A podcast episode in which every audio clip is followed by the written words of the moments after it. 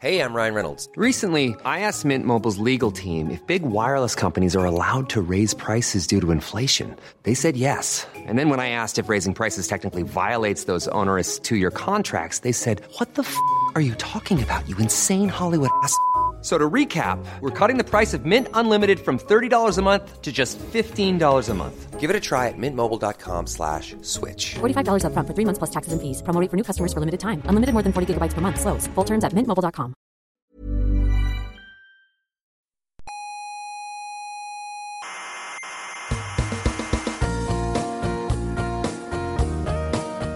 Aquí comienza Coffee Break, la tertulia semanal de la actualidad científica. Newton desmiente la física de Aristóteles. Exactamente. Einstein desmiente la física de Newton. Exacto. Pero ni siquiera ustedes mismos se ponen de acuerdo. No, hay una aproximación paulatina a la... Soberbios.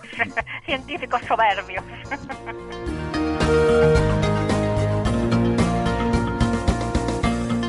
Saludos, criaturas cientófilas de la galaxia. Sean todas bienvenidas a la sala Omega del Instituto de Astrofísica de Canarias. Pónganse cómodos, que están ustedes en su casa, eh, o en el coche, o en la cola del súper, lo que sea, no importa. Lo que importa es que estamos juntos para nuestra tertulia de cada semana sobre la actualidad en el mundo de la ciencia. Les habla Héctor Socas y esto es Coffee Break, Señal y Ruido.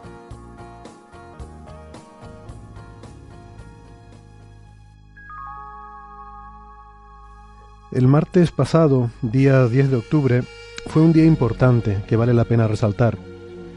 Celebramos el Día Internacional de la Salud Mental, y es importante porque todavía es un tema tabú. Por una parte, tenemos que aprender a convivir con gente que padece problemas graves eh, y entender que no por ser enfermos tienen que ser excluidos de la sociedad.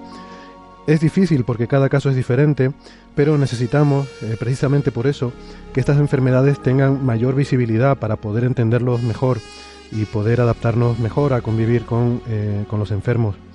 Y por otra parte, también es importante resaltar que mucha gente convive con desórdenes leves o moderados que se estima que afectan al 20% de la población y sobre todo mucho más entre eh, los jóvenes adolescentes. Em, permítanme un minutito para comentar algo en este sentido. Los trastornos de ansiedad o depresión son muy comunes y es importante entender que eh, en la mayoría de los casos tienen un origen fisiológico y necesitan tratamiento médico. Muchos pacientes sienten que estar enfermo es culpa suya, eh, que sufren porque están haciendo algo mal o porque han hecho algo mal o, o llevan hábitos de vida que no son los adecuados y esto no es así o no siempre es así. Estos trastornos suelen tener un origen fisiológico y necesitan tratamiento médico. Y hoy en día lo bueno es que esto está muy estudiado y existen tratamientos muy sencillos y muy efectivos. La gran mayoría de los casos se curan fácilmente. El problema es que no acudimos a los médicos porque existe eh, este estigma social y este tabú. Eh, nos parece que eso de ir al médico es para gente que está muy mal de la cabeza y no debería ser así. Un porcentaje importante de la sociedad sufre eh, innecesariamente porque podría curarse con un tratamiento sencillo.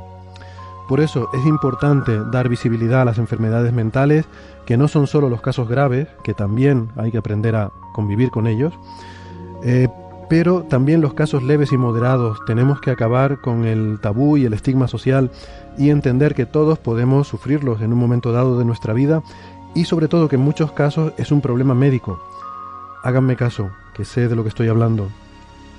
Una anécdota personal, eh, aquí ahora que estamos en confianza entre amigos, y mi granito de arena para luchar contra este tabú y dar normalidad a todo este tema de la salud mental.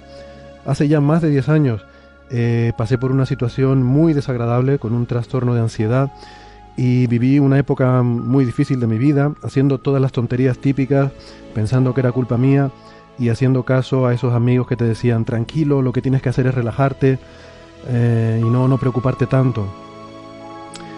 Y, y así, hasta que un día felizmente decidí ir al médico. Eh, me puse un tratamiento sencillo, me curé y hasta la fecha, como digo, más de 10 años. No me digan que la ciencia no es maravillosa.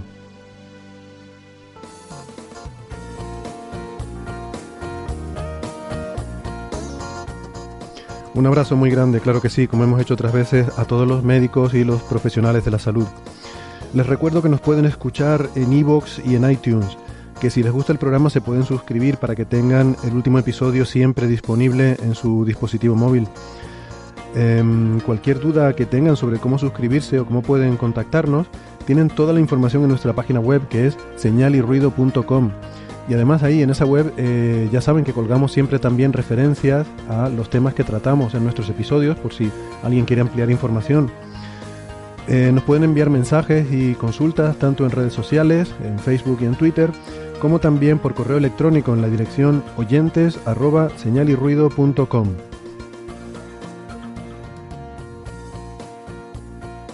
Pueden escucharnos también por el método tradicional, estamos en varias emisoras de radio. En Canarias, en Icoden Daute Radio, en Radio El Día, Radio ECA y Ondas Yaiza. En Madrid estamos en Onda Pedriza, en Aragón en Radio Ebro y en Argentina en la FM 99.9 de Mar del Plata. Toda la información sobre horarios y frecuencias de estas emisoras la pueden consultar en nuestra página web.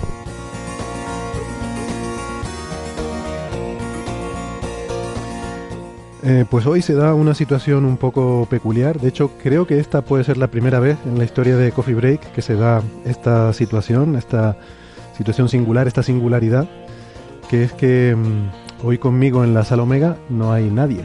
Estoy solo. Estoy solo aquí en la sala Omega del Instituto de Astrofísica de Canarias. Pero no tengo miedo. No tengo miedo porque eh, a pesar de ello estoy muy bien acompañado. Eh, tengo por videoconferencia eh, desde su casa en Valencia a Alberto Aparici. Hola Alberto. Hola, hola Héctor, muy buenas. Alberto es investigador en el Instituto de Física Corpuscular de Valencia y es el, director del programa La Brújula de la Ciencia en Onda Cero. Em, perdón, he hecho investigador, es eh, divulgador en realidad. Tu, tu, labor es de divulgación, eh, ¿verdad? Efectivamente, yo soy ahí en el IFIX, soy full time divulgador. Muy bien, muy bien. Eh, tenemos también en Málaga a Francis Villatoro. Hola Francis, ¿qué tal? ¿Qué tal Héctor? Aquí estamos en Málaga, día festivo, esperando a ver qué, cómo va a ir la tertulia. Muy bien, Francis es profesor en la, Universidad de Málaga, investigador allí. Y también tenemos eh, al otro lado del mundo, en Sydney, eh, eh, además en el telescopio ahora mismo, tenemos a Ángel López Sánchez, el Lobo Rayado. Hola, ¿qué tal Ángel? Hola, ¿qué tal? Muy buena madrugada a todos vosotros y a todos los oyentes, particularmente los que escuchan este programa de madrugada. Sí, porque te ha quedado te ha sonado muy a, voz de programa de radio de madrugada, efectivamente. Porque para Ángel ahora mismo son, ¿qué son? ¿Las 2 de la madrugada o algo así? Las 2 y 2 minutos de la, de la madrugada. Mm, vale. Así que estoy, estoy un poco. Si empiezo a decir demasiadas tonterías, cortarme porque es la hora tonta. no, si, si empiezas a decir muchas tonterías, te pondrás al nivel de los demás y entonces esto tendrá más sentido. eh, lo que sí quiero decir es que Ángel está trabajando ahora mismo, está en el telescopio eh, haciendo soporte. Creo que más o menos la cosa está controlada y puedes dedicarnos un ratito, pero si surge alguna emergencia alguna cosa, pues es posible que Ángel tenga que, dejar la tertulia para ir a atender su trabajo, ¿no? Pero esperemos que no pase nada porque la noche está bastante bien, el instrumento se está portando fantásticamente, mis observadores están contentos porque están consiguiendo muchos datos, yo también. Y soy, yo espero ser todo vuestro durante las próximas hora y media, dos horas, o fin, muy bien. Lo que es tercie. Oye, Ángel, tengo, tengo una duda eh, metodológica como físico que, no sabe cómo se observa en un telescopio. ¿Tienes solo unos observadores durante toda la noche o a veces está partida y, viene gente a mitad noche a relevar a otros? Eso depende, depende mucho. Hay veces, como en este telescopio, en el telescopio australiano, como mucho tenemos dos turnos. Mm. Pero no ocurre normalmente así. Normalmente en la noche se da un grupo de investigación concreto. A veces por circunstancias, más que otra cosa, por ajustar bien y optimizar el tiempo, se divide en mitad de noche para uno y mitad de noche para otro. Pero en cualquier caso, sí, incluso si hacemos eso, normalmente los, dos equipos, los dos, los, dos astrónomos, los que vengan, están todos, todos estamos todos aquí el que termina sí se va, pero el otro viene antes porque de todas formas tiene que estar pendiente de que todo va bien y que, oye, que es mi hora, que me dé el telescopio que me toca a mí. Ya, ya, ya, ya. Pero eh, también hay algo de, eficiencia porque normalmente, eh, claro, si tienes dos equipos diferentes, van a lo, normal es que pidan configuraciones diferentes, que pidan instrumentación diferente y eso lleva un tiempo de cambio, entonces se pierde algo de... por eso precisamente normalmente no es De hecho, está bastante optimizado. Cuando se hacen dos equipos, eh, dos equipos independientes en la misma noche, suele ser con el mismo instrumento, por supuesto, porque no se puede cambiar, y normalmente con la misma configuración, o si hay que cambiar algo, es mínimo, porque si no, no tiene sentido tampoco, ¿no? Es más optimizar de, por ejemplo, es un tipo de objeto que se ve muy bien al principio de la noche, pero luego la segunda de la noche no lo puedes ver, y viceversa. Y hay otros objetos que puedes ver a la segunda parte de la noche para otro programa, pero no los ves al primero. Mm. Igual que de este tipo, los que otras noches que tenemos son noches que se llaman de servicio, que los que tenemos son programas cortos de quizás dos, tres horas como mucho, que el astrónomo de soporte pues eh, los va observando. Pasa un objeto, a un programa, después se va a otro sitio, a otro programa, y quizás algunas veces completando cuatro o cinco de, esa, de ese tipo de programas por noche. Muy bien. Eh, pues sobre eso, a lo mejor eh, una curiosidad, eh, igual la gente en otros campos de la astronomía no saben cómo funciona en física solar, que ahí se da una peculiaridad, que es que muchas veces, o sea, para hacer el montaje instrumental muchas veces necesitas luz solar, casi siempre. Tienes que tener luz solar en tu instrumento para poder hacer la configuración, tienes que mover lentes, cambiar cosas en un banco óptico y necesitas que esté pasando luz por ahí, porque con una lámpara no tiene suficiente potencia para para que tú puedas mm, reproducir las condiciones y, mm, digamos, configurar bien el instrumento. Entonces, claro, hay una pérdida de tiempo mm, valioso, que es tiempo que está el sol en el cielo y que podría estar observando, y lo pierdes en hacer ese montaje, ¿no? Entonces ahí aprovechas las características de los observatorios, que, por ejemplo, típicamente las horas buenas de observación suelen ser las horas tempranas por la mañana, o eh, más bien por la tarde, sobre todo por la mañana porque la atmósfera todavía está fría y está muy estable. Luego ya según avanza el día se va calentando y hay más turbulencia en el aire. Pero los periodos de atmósfera más estables son por la mañana y el mediodía suele ser la peor hora. Porque aunque el sol está más alto en el cielo, pero está más caliente el suelo y suele haber peores condiciones, por lo menos aquí suele ser así. Entonces se aprovecha ese rato para hacer los cambios que, se necesiten. Entonces, las campañas observacionales suelen terminar a mediodía en, física solar. Tú tienes tu periodo de observación, tienes X días y terminas al mediodía. De manera que el equipo que entra a continuación tiene eh, un tiempo a partir del mediodía de, digamos, malas condiciones, entre comillas, pero hay luz solar con la que puedes hacer el montaje del instrumento. ¿no? Eh, seguramente sería impensable en, eh, en, un telescopio como el de Ángel que a mitad de la noche eh, se pusieran a hacer montajes del instrumento, ¿no? Pero se, hace, alguna cosita se hace de vez en cuando, si vale la pena, pero no perden más de media hora o una hora, como muchísimo, para casos muy excepcionales por algo gordo que haya, que haya pasado. Pero bueno. Bueno, vamos a empezar. Eh, yo quiero empezar pidiendo disculpas porque este tema que voy a mencionar ahora lo tendríamos que haber sacado la semana pasada. Y de hecho lo tenía yo apuntado para la semana pasada, pero me olvidé, lo tenía aquí apuntado, tenía tema tal, tema cual, no me acuerdo de qué estábamos hablando, eh, que pasé de no sé qué cosa estábamos hablando y me salté que se cumplen 60 años del lanzamiento del eh, Sputnik, el primer satélite. Es el sexagésimo aniversario del Sputnik y con el del comienzo de la carrera espacial. que en un programa como este no se mencione eso, pues es un poco para, para matarme. Así que nada, pido disculpas, lo, lo, decimos ahora. Bueno, no pasa nada, simplemente es un aniversario. Eh, eh, hola, saludos a Carlos Westendor, que le encantan los aniversarios. Eh, hemos, hemos vivido unos cuantos años de aniversarios de la carrera espacial soviética, ¿no? Porque claro, pues, todo eso está concentrado en los 50, los, los 60 y todo esto. Recuerdo que hace eh, creo que es hace tres años o hace cuatro, se cumplió el 50 aniversario de la muerte de Sergei Korolev, del, ingeniero jefe que fue el responsable del Sputnik y del viaje de Gagarin y de gran parte de la, de la carrera espacial soviética hasta que murió en el año 60 y yo creo que fue 64. Pues nada, les invitamos a ver el blog de, eh, de nuestro amigo Daniel Marín eh, eh, en Naucas, Eureka Blog se llama donde tiene una entrada muy, muy detallada sobre toda la historia del Sputnik, ¿no? Quien quiera conocer más. Eh, bueno, simplemente decir eso que marcó el... Y, no me extrañaría tampoco que ahora como vuelve en, Radio Skylab traten este tema en, en, gran extensión en uno de, su, en uno de sus capítulos. Seguro que sí. De hecho, mira, estoy viendo el blog de Daniel y la primera figura de su, de su entrada sobre el Sputnik tiene a Korolev, ¿no? O sea, es como la, figura central. Sputnik, Korolev y Gagarin, ¿no? Son aquí las tres personas. Yo el, el quincuagésimo aniversario, hace 10 años, eh, lo viví en Estados Unidos. Eh, tuvo bastante repercusión mediática allí.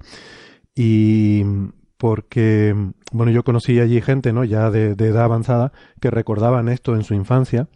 Eh, y fue tuvo, tuvo un impacto tremendo, ¿no? Porque en aquella época, claro, estábamos hablando ahí ya de la, la Guerra Fría y había gente que me contaba, ¿no? Que, durante su infancia y, juventud, pues ellos vivían un poco con la paranoia continua, además alimentada también por los medios de comunicación, de que cualquier día llegaban los, los, misiles rusos y los, los reventaban, ¿no? Caían del, del cielo los misiles rusos y los reventaban. Y vivían, bueno, soviéticos, perdón. Y vivían siempre con esa, con esa paranoia encima, insisto, muy alimentada también por, por, eh, el, tema de los medios de comunicación y esto, que siempre pues eh, les gusta mucho, ¿no? el asunto apocalíptico vende mucho.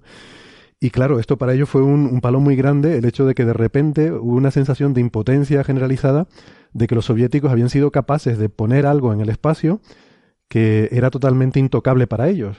O sea, había algo ahí arriba, pasando por encima de su cielo, pasando por encima de sus cabezas, y no podían hacer absolutamente nada al respecto. No tenían ningún arma, ninguna eh, forma de, de defensa, ¿no? porque aquello era una cosita que hacía pip pip, porque si fuera una cosa que tiraba bombas, pues no hubieran podido defenderse, ¿no? Y generó un desasosiego muy grande. Es que debió de ser una situación casi de ciencia ficción, ¿no? Es, es como de repente hay otra potencia que tiene una tecnología que está muchísimo más allá de mi alcance y contra la que no puedo hacer nada. O sea, que casi te recuerda a las historias de ciencia ficción en la que llegan extraterrestres con tecnologías increíbles y, tú estás a su merced, ¿no? Lo que pasa es que como la ciencia es así, pues es lo que tú dices, el Sputnik solo hacía pi, pi, pi, pi, pi, pi, pi y ya está. sí. no, se me había ocurrido nunca mirarlo desde ese punto de vista, ¿no? Pero sí, efectivamente, es una sensación de impotencia ante una tecnología superior. Y eso fue lo que motivó el que se pusieran los recursos y, decir, bueno, aquí no escatimamos en gastos, vamos a gastar lo que haga falta para ganar esta carrera, ¿no? Mm. Y, muy interesante porque además también me comentaban que en aquella época ellos veían a los soviéticos un poco por encima del hombro, eh, tecnológicamente, que para ellos eran gente que bueno, les daba un poco de miedo porque los veían así como muy brutotes, ¿no? Eh, que podían ser, un ejército temible, pero no se les pasaba por la cabeza, o sea, los veían como granjeros y, gente así de... No, no, se les pasaba por la cabeza que científicamente y tecnológicamente pudieran eh, adelantarles. Y esto fue una bofetada de realidad que, que, generó un... Bueno, fue un drama social, ¿no? En aquella época. O sea que es una de esas historias en las que se mezcla la ciencia, ¿no? Con, eh, con un tema social muy importante y, e, e, histórico, ¿no? O sea, toda la historia de la geopolítica de, la época y de lo que pasó después creo que ha venido muy marcada por este evento del lanzamiento del Sputnik. Sí, sí. Héctor, una pregunta. ¿Tú que, tú que viviste el 50 aniversario desde Estados Unidos, el quincuagésimo, vamos a, vamos a utilizar bien el castellano. Eh, eh, ¿Cómo se lo tomaba la gente en Estados Unidos? Quiero decir, ¿se veía como el aniversario de una cosa eh, que había de ser recordada, memorable, o se veía como el aniversario de una cosa que, no sé, que no te apetecía recordar porque te habían ganado la partida? No, no, al contrario, yo creo que lo, se, veía hasta como con un cierto ambiente festivo, un poco de, de, ver por lo que habíamos pasado y que luego, o sea, ellos en Estados Unidos tenían la sensación de que luego habían ganado esa carrera. Eh, porque después sí que no llegaron a la luna y tal. Entonces lo recordaban como un inicio inquietante, ¿no? Pero de algo que luego tuvo un final feliz, por así decirlo, y sobre todo porque luego eh, esa Guerra Fría terminó y nadie y nadie reventó a nadie, ¿no? Entonces es como una especie de, de, comienzo de, de algo que, que, fue un poco tenebroso, pero que luego tuvo un, tuvo un final feliz, entre comillas, ¿no? Así que no, yo creo que la, la gente lo vivía con un carácter incluso un poco festivo, ¿no? Eh, de, Sí, esa, esa mezcla de, de, historia de la ciencia, historia social y, y eh, insisto, desde un punto de vista geopolítico, pues que fue, fue muy importante, ¿no? Eh, muchas veces nos preguntan, pero ¿por qué no hemos vuelto a la Luna? Bueno, es que ir a la Luna costó muchísimo y solo estaba justificado en esta, en este ambiente, en esta atmósfera de histeria, de miedo y de sentirte que tenías que ganar una carrera que, que si no el otro te iba a ganar, ¿no? Eh, no, no el ir a la luna en sí, sino el hecho de dominar el espacio, ¿no? Yo creo que era un poco la carrera de, de quién podía dominar el espacio. Sí, bueno, ya nos hemos eh, lamentado muchísimas veces, ¿no? De que realmente eh, solo fuésemos unos pocos los que creíamos que el futuro está ahí arriba o no está en ningún sitio, ¿no? Y que realmente todos los demás que lo apoyaron, pues lo apoyaron por otras razones, ¿no? Porque había que ganar a los rusos o porque tenemos que ser más guays que el vecino de al lado, pero no, pero no precisamente porque el futuro de la humanidad esté ahí, que yo creo que, vamos, es un hecho. O sea, a la, a la larga es evidente que va a ser, que va a ser un hecho. Sí, en realidad por miedo, ¿no? El miedo es un motivador muy potente. el miedo nos motiva a hacer muchas cosas. Bueno, pues nada, si, no sé si tiene algún comentario sobre, sobre este tema y, si no, pues, pues pasamos. Eh, estos días se ha estrenado la película Blade Runner, sin spoilers ninguno, no vamos a hablar de la película, yo no la he visto, así que por favor no quiero spoilers, pero creo que alguno de ustedes sí la ha visto, me gustaría si pudieran comentar brevemente si les gustó o no les gustó. ¿Quién la ha visto? Creo que tú, Alberto. Yo la he visto, sí. Eh, y yo también la he visto. Francis también. Ángel. Yo no sé de qué estáis hablando. Vale. ¿Qué dices? vale, vale. Es que nunca ha, sido, nunca ha sido una de mis películas favoritas. Entonces no, no le tengo yo mucho. Ya sé que todo el mundo, oh, Blade Runner, Blade Runner, Blade Runner. No sé. Perdón, no, perdón. No, pasa nada, Ángel, te, perdonamos, te seguimos queriendo igual. No, para, mí, para mí, Blade Runner, la original, es una película eh, un poco curiosa, ¿no? Porque yo tengo la sensación de que me gusta más hablar de ella y reflexionar sobre las cosas que aparecen en la película que verla realmente. O sea, cuando la ves, es una película que te cuenta una historia sobre una serie de cosas y te deja un montón de cosas para las que reflexionar. Eh, y, yo creo que eso es lo que la ha hecho grande, ¿no? su profundidad no está tanto en lo que la peli cuenta, sino en lo que la peli sugiere. Y, por eso el listón estaba tan altísimo para, para esta segunda parte, ¿no? Y, y no, sé lo que opinará Francis, en mi opinión, la, segunda parte, esta Blade Runner 2049, es una película muy buena. Creo que es excelente en lo técnico, eh, visualmente y sonoramente es, eh, es muy poderosa, es, es, fantástica, está muy bien actuada, tiene un buen guion, pero creo que esa sensación de eh, voy a abrir nuevos cosas sobre las que reflexionar, esta película no la dejará. Creo que, creo que esta es una película muy buena, pero que no va a dejar ese pozo de que Blade Runner sí dejó. Ciertamente, porque el, giro del guion que han hecho en esta segunda parte. No, lo cuentes, por eh, favor. ¿eh? Realmente era una de las opciones, eh, porque había, hay, sabéis que hay varias Blade Runner, ¿no? Está el montaje del director, están las versiones extendidas, hay mucha variedad en los finales, en ciertas escenas. En esta película, pues se ha querido tomar la decisión de una continuación eh, a 30 años vista, en lugar del 2019, en 2049, de, de todas esas historias en paralelo. Hmm. Y en mi opinión, el giro del guion eh, es bastante flojo. ¿eh? O sea, mm, yo creo que habría que haber mm, usado un guion mucho más abstracto, mucho más conceptual, con muchas más preguntas que que el giro que se le da en esta nueva versión de la película. Pero por supuesto estoy de acuerdo con Alberto en que técnicamente la película está muy bien hecha, es muy visual, es, la ambientación es de Blade Runner de toda la vida y bueno, los actores no lo sientan mal, o sea que... Eh, pero ya digo, a mí lo que me ha molestado más es que el guion me ha parecido demasiado flojo. Vale. Hombre, considerando, considerando los guiones de películas de ciencia ficción que algunas veces tenemos por ahí, y a lo que está acostumbrada la gente, pues posiblemente arriesgarse a poner cosas más sugerentes o más filosóficas, más pensamiento, tal y como es la Blade Runner original. Yo no he visto, o sea, he visto Blade Runner varias veces eh, y, esta no la he visto todavía, pero pues sí, podría ser así. En fin, habrá, que verla. Yo, estoy de acuerdo con Francis. Creo, creo efectivamente que el giro que deciden darle al guion le resta un poquito de punch a la peli y tal. Y le resta pues esa profundidad, digamos. O sea, cuando acaba Blade Runner la original, tú terminas como golpeado por, por lo que sucede y en esta pues no te golpea tanto, digamos, y ya está. Yo, yo además, reconozco que he destacado la, actuación porque a mí me gusta mucho Ryan Gosling, ¿eh? pero, pero sé que hay gente que no le gusta. A mí me parece un actor con muy pocos recursos que los utiliza muy bien, los, pocos recursos que tiene. Y creo, y creo que en esta película está, está bien el chico. Eh, no sé, a mí, a mí me parece que es una peli que vale la pena ir a verla. Creo, que, es, creo que es una buena película, creo que tiene ideas interesantes, eh, que curiosamente una de las ideas que explora ya la había explorado otra película hace dos o tres años. No, no, quiero, no quiero hacer ningún tipo de spoiler, pero lo verán enseguida. Los oyentes que les gusta la ciencia ficción, en una de las subtramas de la película verán una película de hace dos o tres años que es muy, muy buena, con Joaquín Phoenix. Eh, y ya está, no, no digo más. Vale, pues no digas más. Muy bien. Pues nada, venga. Entonces vamos a hablar de, de, asuntos científicos, de, artículos, de trabajos que han salido estos días. Eh, me gustaría empezar y, le doy las gracias a uno de nuestros oyentes habituales, Tino Vega, que, fue quien me envió este artículo, yo no lo había visto. Eh, me, envía un preprint que está en el servidor de Archive em, y, es de, Lingam y Loeb, eh, que les sonarán los nombres, Manasvi Lingam y Abraham Loeb, porque aquí hemos comentado algunos otros artículos de, de estos dos autores, ¿no? Eh, son, yo creo que son habituales de, Coffee Break. Eh, quizás quitando a Tavi, probablemente son los autores que más hemos mencionado en este programa. Em, y es un artículo que sigue muy en la línea que llevan en particular estos dos autores de cálculos sencillitos, cálculos así como de servilleta, que a mí me deja la verdad un poco frío em, y quería preguntarles a ustedes qué les parecía. Bueno, en definitiva, el artículo, solamente por introducir el tema y ahí lo dejo, el artículo va sobre, se titula eh, impacto y estrategia de mitigación para futuras fulguraciones solares.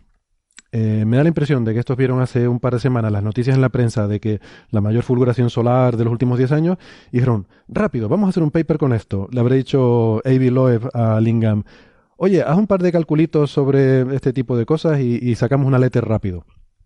tiene pinta de eso, ¿no? Entonces la letter va sobre bueno, un estudio, entre comillas, socioeconómico de cómo sería el impacto económico de un gran evento solar eh, futuro que, acaeciera. Y luego una segunda parte en la que proponen cómo resolverlo. Eh, insisto, todo calculitos de servilleta, eh, cosas muy, muy sencillitas y muy básicas yo empiezo a tener dudas de que este tipo de trabajos que cada vez estamos viendo más mm, sean apropiados para una revista como el Astrophysical Journal. Vamos a ver, para darles una idea, el, dispositivo que propone aquí para defender la Tierra es una especie de electroimán en el punto de Lagrange L1, que es un punto entre la Tierra y el Sol donde se equilibra la gravedad solar con la terrestre, ¿no? Hay una cierta estabilidad en la dirección de Tierra-Sol y es un punto muy utilizado para poner ahí cacharros espaciales mm, como el satélite Soho que está ahí, bueno, no es un satélite, es eh, la nave Soho y otra serie de artefactos, pues ahí proponen construir un deflector que las partículas cargadas, utilizando campos magnéticos, las pueda desviar. Entonces se ponen a hacer calculitos y... Bueno, si quieren ahora les resumo un poco los números. No, sé si ustedes han leído también el, el artículo o tienen, tienen comentarios.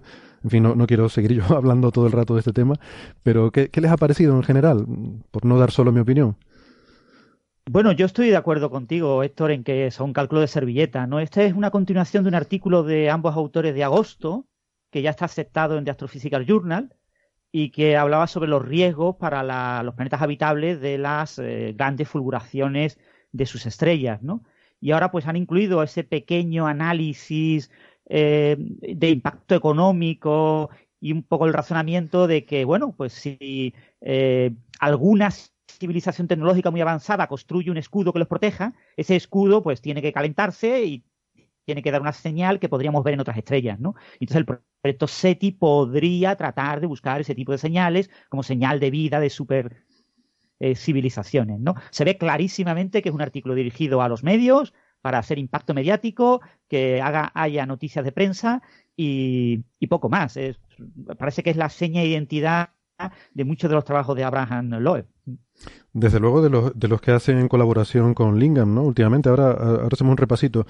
Mira, los números que da aquí. El supuesto escudo este eh, dice que, bueno, que es una cosa difícil de hacer, pero que, que poniendo suficientes recursos se, se podría, ¿no? Entonces, para empezar, está hablando de una cosa del tamaño de la Tierra. ¿Vale? Estamos hablando de hacer una cosa del tamaño de la Tierra y ponerla en el punto de Lagrange L1. Bueno, hasta aquí todo, todo muy normal.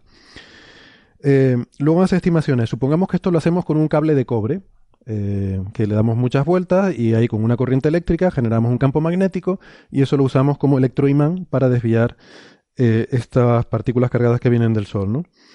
Bueno, pues entonces calcula que necesitaría una potencia del orden de, algo así como el 10% de todo el consumo energético de toda la población mundial. Eh, bueno, nada, sí, bueno, un poquito complicado, pero no pasa nada. Que se calentaría a una temperatura. No, es totalmente imposible. no, no, claro, o sea, efectivamente se dedican a hacer numeritos de estos de orden de magnitud y decir, bueno, no es imposible. esto se calentaría. Que están pensando en una civilización súper avanzada tecnológicamente hablando, que lo que ahora nos pueda parecer imposible, dentro de 100 años puede que sea trivial. No, pero yo creo, yo creo que lo que está diciendo es que hay que ponerse esto porque en el estudio que hace previamente del impacto económico, dice que podría llegar a tener un impacto económico muy grande en el futuro y que por tanto vale la pena eh, invertir. Hace incluso un cálculo de lo que costaría poner esto en órbita, ¿no? A ver si lo encuentro. Simplemente extrapolando el, número de dólares por kilo que cuesta mandar carga al espacio hoy en día y extrapolar eso a las 100 mil millones de dólares. Sí, extrapolar eso a las 100.000 toneladas que pesaría este bicho, ¿no? Que también lo han calculado. El cobre necesario para hacer este cable serían 100.000 toneladas. Y entonces, simplemente extrapolando ese número, que vamos a ver, no tiene nada que ver. es que son todas extrapolaciones así.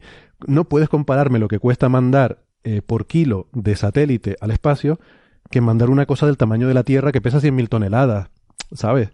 Pero bueno, hace esa extrapolación, él aplica el, número de dólares por kilo, lo aplica a eso y sale una cantidad que no la tengo, no la subrayé, no, no recuerdo ahora cuánto es, pero que es algo así como, no sé, el 10% del Producto Interior Bruto de, un, de Estados Unidos, mm, y que como eso es menor que los daños económicos que podría causar un, un evento eh, catastrófico eh, de aquí a 50, 100 años, pues que valdría la pena hacerlo, ¿no? O sea que yo creo que lo plantean como una posibilidad real, ¿no?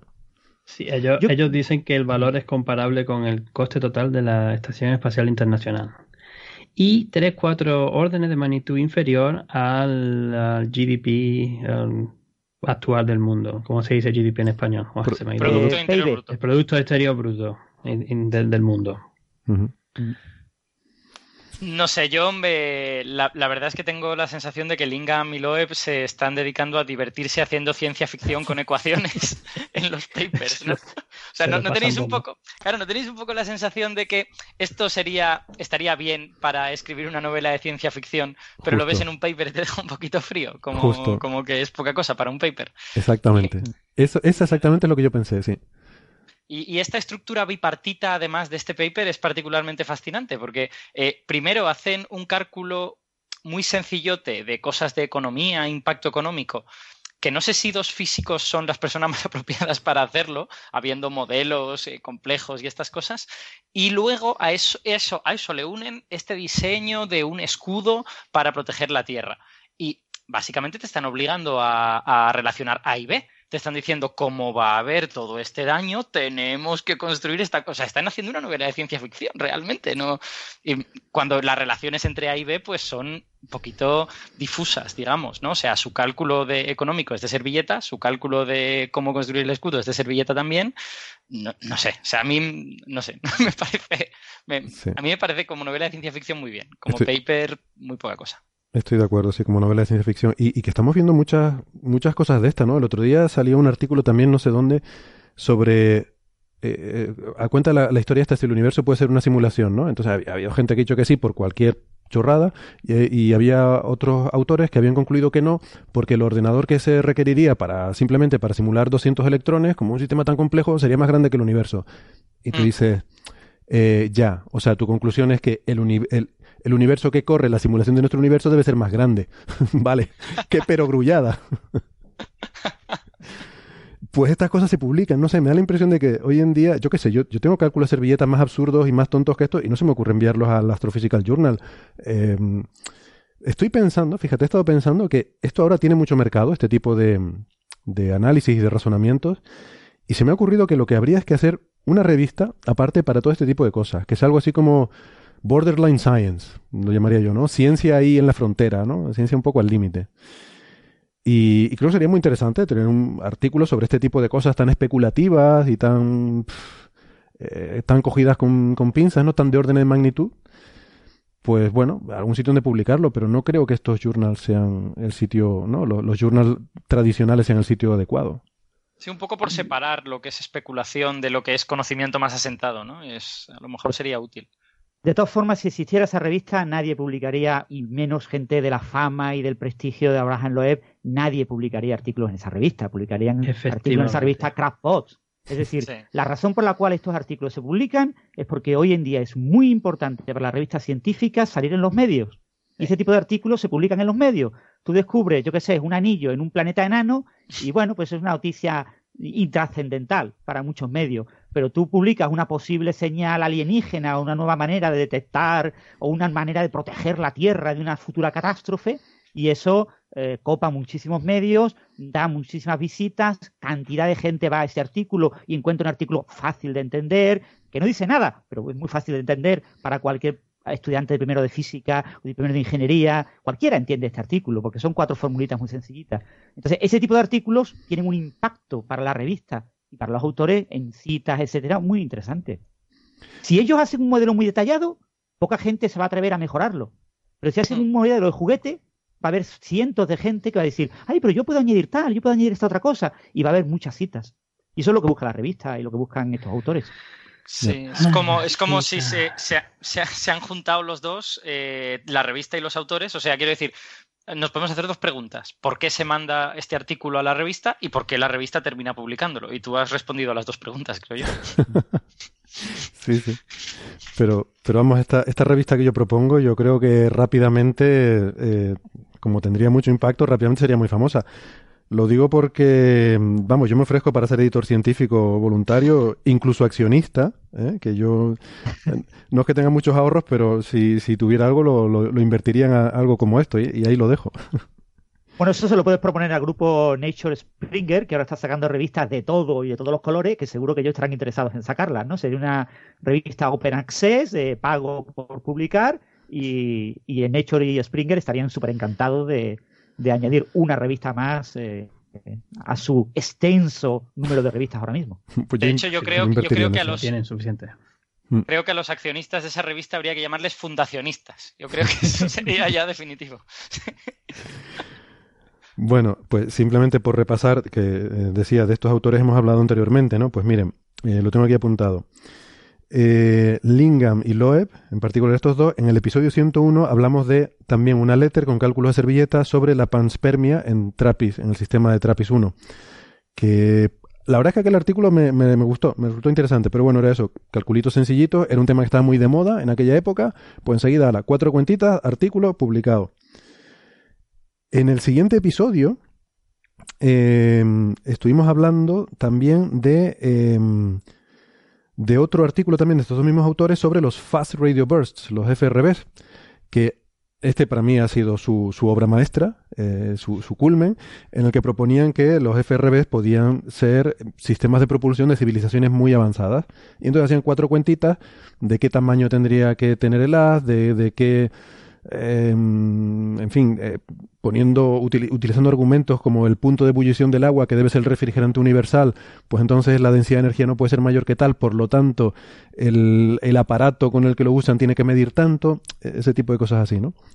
Bien, todo muy, todo muy, todo muy normal, como decimos siempre. Pero que, en serio, a mí, a mí esas cuentas me parecerían súper chulas para justificar así un poco con pinzas una historieta de ciencia ficción. Me parecerían fantásticas. pero En, un artículo científico están fuera de lugar. O sea, estos tres papers de los que hemos hablado creo que darían para hacer una novela de ciencia ficción chulísima. Y además de las que nos gustan, de ciencia ficción con datos, con, un soporte científico detrás, ¿no? Y luego también en los episodios 111... Sí, ciencia ficción dura. En los episodios 111 y 112 hablamos de una controversia entre, em, si se acuerdan, había unos, em, bueno, unos autores que criticaban duramente la, teoría de la inflación y lo publicaron en un, artículo en Scientific American. Y esto, eh, Loeb era uno de ellos, en este caso no Lingham, sino Abraham Loeb, junto con eh, Steinhardt y eh, Illas, una, una investigadora que, que, estuvo también trabajando con ellos. Y, ellos tres, pues bueno, en una revista divulgativa, pues hacían una, una, crítica bastante demoledora de la teoría de la inflación, que luego fue respondida por una carta firmada por eh, no sé cuántos grandes investigadores, encabezados por Stephen Hawking y otros muchos cosmólogos de gran prestigio, a su vez contraatacando y replicando a, estos autores y bueno, dio lugar ahí una cierta polémica. Entonces, en, ese, en ese episodio estábamos, creo, Francis, yo, yo estaba también observando remotamente y estuvimos discutiendo sobre todo por qué mandan una un artículo así a una revista de divulgación y no a una revista científica. Con todo el revuelo luego de las cartas estas también de, contra, en fin. Sí, sí el componente común es que eh, todo esto tiene resonancia en los medios. O sea, por, unas cosas y por otras han salido en los periódicos y todo esto. Y, eh, bueno, o sea, está bien que la gente se divierta haciendo calculitos, pero cuando todos terminan orientados a los periódicos, como dice Francis, pues parece que su objetivo no es tanto conseguir conocimiento como conseguir otras cosas. Sí.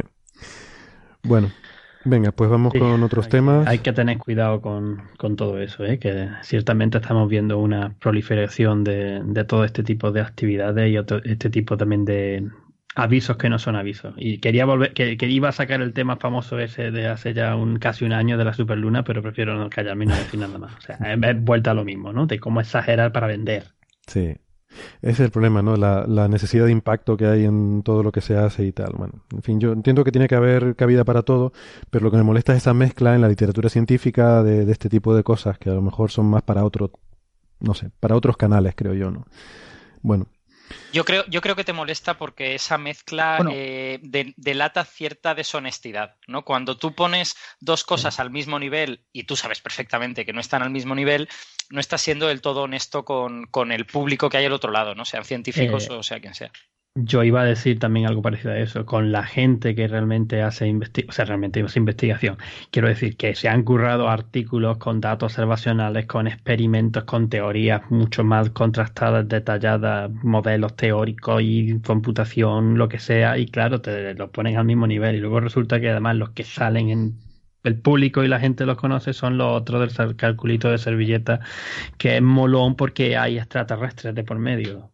Fijaros, hay una curiosidad, hay un artículo de, junio de este año de Abraham Loeb que se titula Modestia cósmica y empieza hablando de que la madre le decía que tenía que ser modesto, ¿no? En realidad no se refiere a él, ¿no? Que esté ahora publicando este tipo de cuentas de servilleta eh, o de, atrás de, un sobre eh, en muchos artículos, sino se refiere a la idea de que tenemos que ser modestos eh, desde el punto de vista de que la vida inteligente no solo puede estar en la Tierra, sino también en otros lugares y sugiere Loeb de que es muy importante buscar nuevas maneras de detectar vida inteligente mm, más allá de la Tierra y quizás por eso está ahora trabajando en muchas cuentas de servilleta eh, proponiendo diferentes opciones de posibles tecnologías a escala planetaria, a escala del sistema solar, que podrían dar señales que podrían permitirnos identificar esas futuras civilizaciones altamente tecnológicas que puedan estar ahí en nuestra galaxia. Hmm. no olvidemos que todos estos papers en los agradecimientos agradecen financiación de eh, becas de la Breakthrough Prize Foundation, eh, de la iniciativa Starshot, ¿no? que es esta iniciativa para financiar eh, proyectos, en fin, que tienen que, ver con contacto con civilizaciones extraterrestres, etcétera. O sea que, bueno, me imagino que tienen una cierta presión, no sé si es por parte del INGAM o por parte del OEB, porque tienen este, este respaldo, mm, vamos, que le financian estos proyectos y, claro, son temas tan, tan ahí fuera que a lo mejor realmente lo único que se puede hacer es este tipo de calculitos porque no, no, da para mucho más. No tenemos ningún otro tipo de certeza con el que se pueda hacer nada más detallado, ¿no? O sea sí, ciertamente estimar este tipo de parámetros es muy, muy complicado, ¿no? Una tecnología futura a escala macroscópica, pues realmente es muy, muy complicado predecir eh, cómo podrá ser esa futura tecnología así, eso, yo creo que es más el tema de buscar eco mediático y, al fin y al cabo lo que busca también el premio Breakthrough, ¿no? El, eco mediático en este tipo de ciencia espectáculo, más que hacer una ciencia seria, rigurosa y, en un estado, digamos, de lo que es el estado del arte en algún problema concreto. Hmm. Bueno, pues vamos con la ciencia seria y rigurosa, si no tienen más comentarios sobre estos asuntos. Y vamos a hablar em, de, de, dos papers que han salido casi simultáneamente. Esto es muy sorprendente. No sé si a lo mejor es que también ha habido eh, intercambio de información y colaboración detrás, pero han salido casi simultáneamente dos artículos muy, muy chulos, muy interesantes, en los que, bueno, básicamente eh, se, se, encuentra eh, una parte importante de la materia que teníamos perdida. de esto hemos hablado también en otros episodios porque ha habido otros trabajos previos que también han ido en esta dirección pero aquí hay dos que creo que son muy completos, eh, que dan una respuesta ya bastante, bastante sólida a este problema de la masa perdida. Y, eh, y los dos utilizan, curiosamente, la misma técnica y el mismo efecto, ¿no? Que ahora les pediría a ustedes que, nos lo expliquen porque saben más, eh, sobre todo Ángel, que, que conoce mucho esta, estas cuestiones. Se trata de galaxias, em, el efecto que ahora hablaremos, un Jaev-Seldovich, es un efecto conocido en cosmología, que ahora lo, lo, explicaremos todo con un poco más de tranquilidad. Pero simplemente yo quería aclarar una cosa, porque nos han preguntado mucho por este, por este trabajo. Esto no tiene que ver nada con materia oscura. ¿Vale? vale, gracias por decirlo porque era lo que yo te iba a decir. Digo, hay que dejar esto bien claro, ¿eh? que uno se despista muy fácilmente. Sí, sí, sí. No, voy, a, voy a aclarar esto y ahora ya les dejo a ustedes que los comenten. Resulta que en el universo sabemos que hay un 80% de materia que es oscura que todavía no hemos eh, detectado fehacientemente, pero que sabemos que está ahí por una serie de evidencias muy sólidas, el 80%, y luego el otro 20% es materia normal, lo que llamamos bariónica, la materia hecha de átomos, de protones, neutrones y electrones. Vale. De esa materia normal, resulta que además nos faltaba la mitad. O sea, lo que te pones a darte cuenta cuando ves todo esto es que nos falta un montón de materia. pero, pero es diferente, ¿no? Es, y, y, no hay que confundir las dos cosas. La materia oscura tiene unas propiedades de que es así un poco fantasmagórica. Esto es materia normal, esto es gas, que no sabemos dónde está ese gas, pero que sabemos que debe existir. Y sabemos que debe existir eh, por las simulaciones cosmológicas, que nos predicen que debe haber una cierta cantidad de masa que está fuera de las galaxias, y también porque hay una cosa un poco curiosa, que ahora les pediré también que me lo expliquen mejor, que es que cuando miramos lejos, más allá de z igual a 2, que creo que esto es como 10.000 millones de años luz, eh, prácticamente vemos toda esa, toda esa masa, toda esa materia, pero más cerca de z igual a 2, de repente la mitad se nos ha perdido, ¿no? Eh, o sea, ahí en medio hay un, un, instante en la evolución cosmológica en la que la mitad de la materia normal eh, dejamos de verla desde hace tiempo se sospecha. quiere decir que desaparezca, quiere decir que se ha vuelto invisible, ¿no? O sea, que, que, no es fácil de detectar. Exacto, que no es fácil de detectar, diría yo, ¿no? en, verdad es más incluso de la mitad, ¿eh? Hay, hay estimaciones de que pues, son alrededor de incluso el 10% lo que en verdad vemos de lo que son variones, de lo que son el contenido de materia, masa de lo que estamos acostumbrados, sin materia oscura y que eh, ha sido una discusión durante bastante tiempo. No os creáis que es una cosa nueva, ¿eh? Sí, sí. Esto llevan hablándose ya unas cuantas décadas. Sí. De hecho, estos dos papers, ahora les voy a pedir que nos detallen esto, a ver si tú sabes por qué, Ángel. Eh, bueno, son dos papers. Uno de ellos es el autor eh, principal, el primer autor se llama Hideki Tanimura. Em, y es de, de la Universidad de British Columbia en Vancouver, en Canadá. Entonces este es el paper de Tanimura et al, que ha sido enviado a Monthly Notices eh, of the Royal Astronomical Society. Y luego hay otro artículo que eh, es de gente de la Universidad de Edimburgo y la autora principal es Ana de Graaf, ¿vale? Entonces, en estos dos papers, eh, si miras el abstract, uno de ellos dice, el de Tanimura et al, dice, creo que habla de que falta la mitad de la masa, y el otro, el de, de Graf et al, dice que habla mm, de que falta el 90%. Entonces yo creo que esto es la confusión, esta un poco a la que tú te refieres, ¿verdad Ángel? Que todavía no está ni siquiera claro cuánto es la cantidad que falta, ¿no? no está claro. No está claro porque es lo que hemos estado diciendo. Es una cosa muy complicada de medir porque no, no, sabemos exactamente ni por dónde andan, ni, bueno, Exactamente, tenemos alguna idea, que es lo que se comenta aquí, ¿no? Pero eh, las técnicas para detectarlo es muy complicado, porque si están como en verdad pensamos que puede estar, que sea eh, moviéndose rápido, una especie de gas muy caliente y por eso se emite en rayo, e, en, en, rayo X sobre todo, es muy difícil de detectar, salvo que tenga observaciones muy concretas en, en observaciones en rayo X muy profundas. Y entonces porque serían, serían rayos X difusos, ¿no? Eso, o sea, quiere decir, si, claro, si tuviese una fuente brillante de rayos X, eso es fácil, pero rayos X difusos. Efectivamente, esto me da una analogía igual a la propia. Perdón, que me, parece que me voy, a me voy a desviar un poco del, momentáneamente del tema, pero voy a intentar hacer una analogía. Hay una cosa que también ocurre en las galaxias, que es que cuando tú ves, por ejemplo, la, emisión de la línea de H alfa, que es la línea del gas nebular, la que está formando estrella, eh, cuando la quita esta contribución en la galaxia, totalmente espirales, eh, ves que todavía queda una luz difusa en H alfa por ahí que en verdad viene no solamente de, no, de pequeñas regiones de formación estelar que no la resuelve, que también hay, sino también de nebulosas planetarias que también emiten en H-alfa, de resto de supernovas que también emiten en H-alfa y otros tipos de estrellas y objetos que están por ahí. Pues esto sería algo parecido llevado a escalas cósmicas, ¿no? Es una cosa residual que está por ahí y que es muy difícil de detectar también con, con rayos X. Entonces hay que utilizar otro tipo de técnica, otro tipo de métodos que tengan cierto soporte con modelos computacionales, que es lo que hacen, creo que en los dos, artículos, tener, haber hecho las simulaciones para poder contrarrestar los que, las observaciones que, están haciendo para intentar eh, observarlo, para intentar detectarlo. Es eh, gas, por lo que estamos viendo, que eh, gas muy poco denso, que está fuera de las galaxias a temperaturas de cientos de miles de grados. Em, entonces, claro, esas temperaturas producen rayos X, pero como es tan tenue, es tan extremadamente poco denso, pues eso es muy difícil de detectar y es muy difuso, ¿no? Entonces, porque sí que detectamos gas en las galaxias, ¿no? Y en los cúmulos, a veces en zonas donde ha habido colisiones de cúmulos o colisiones de galaxias, pero claro, son, eh, son regiones mucho más densas, ¿no?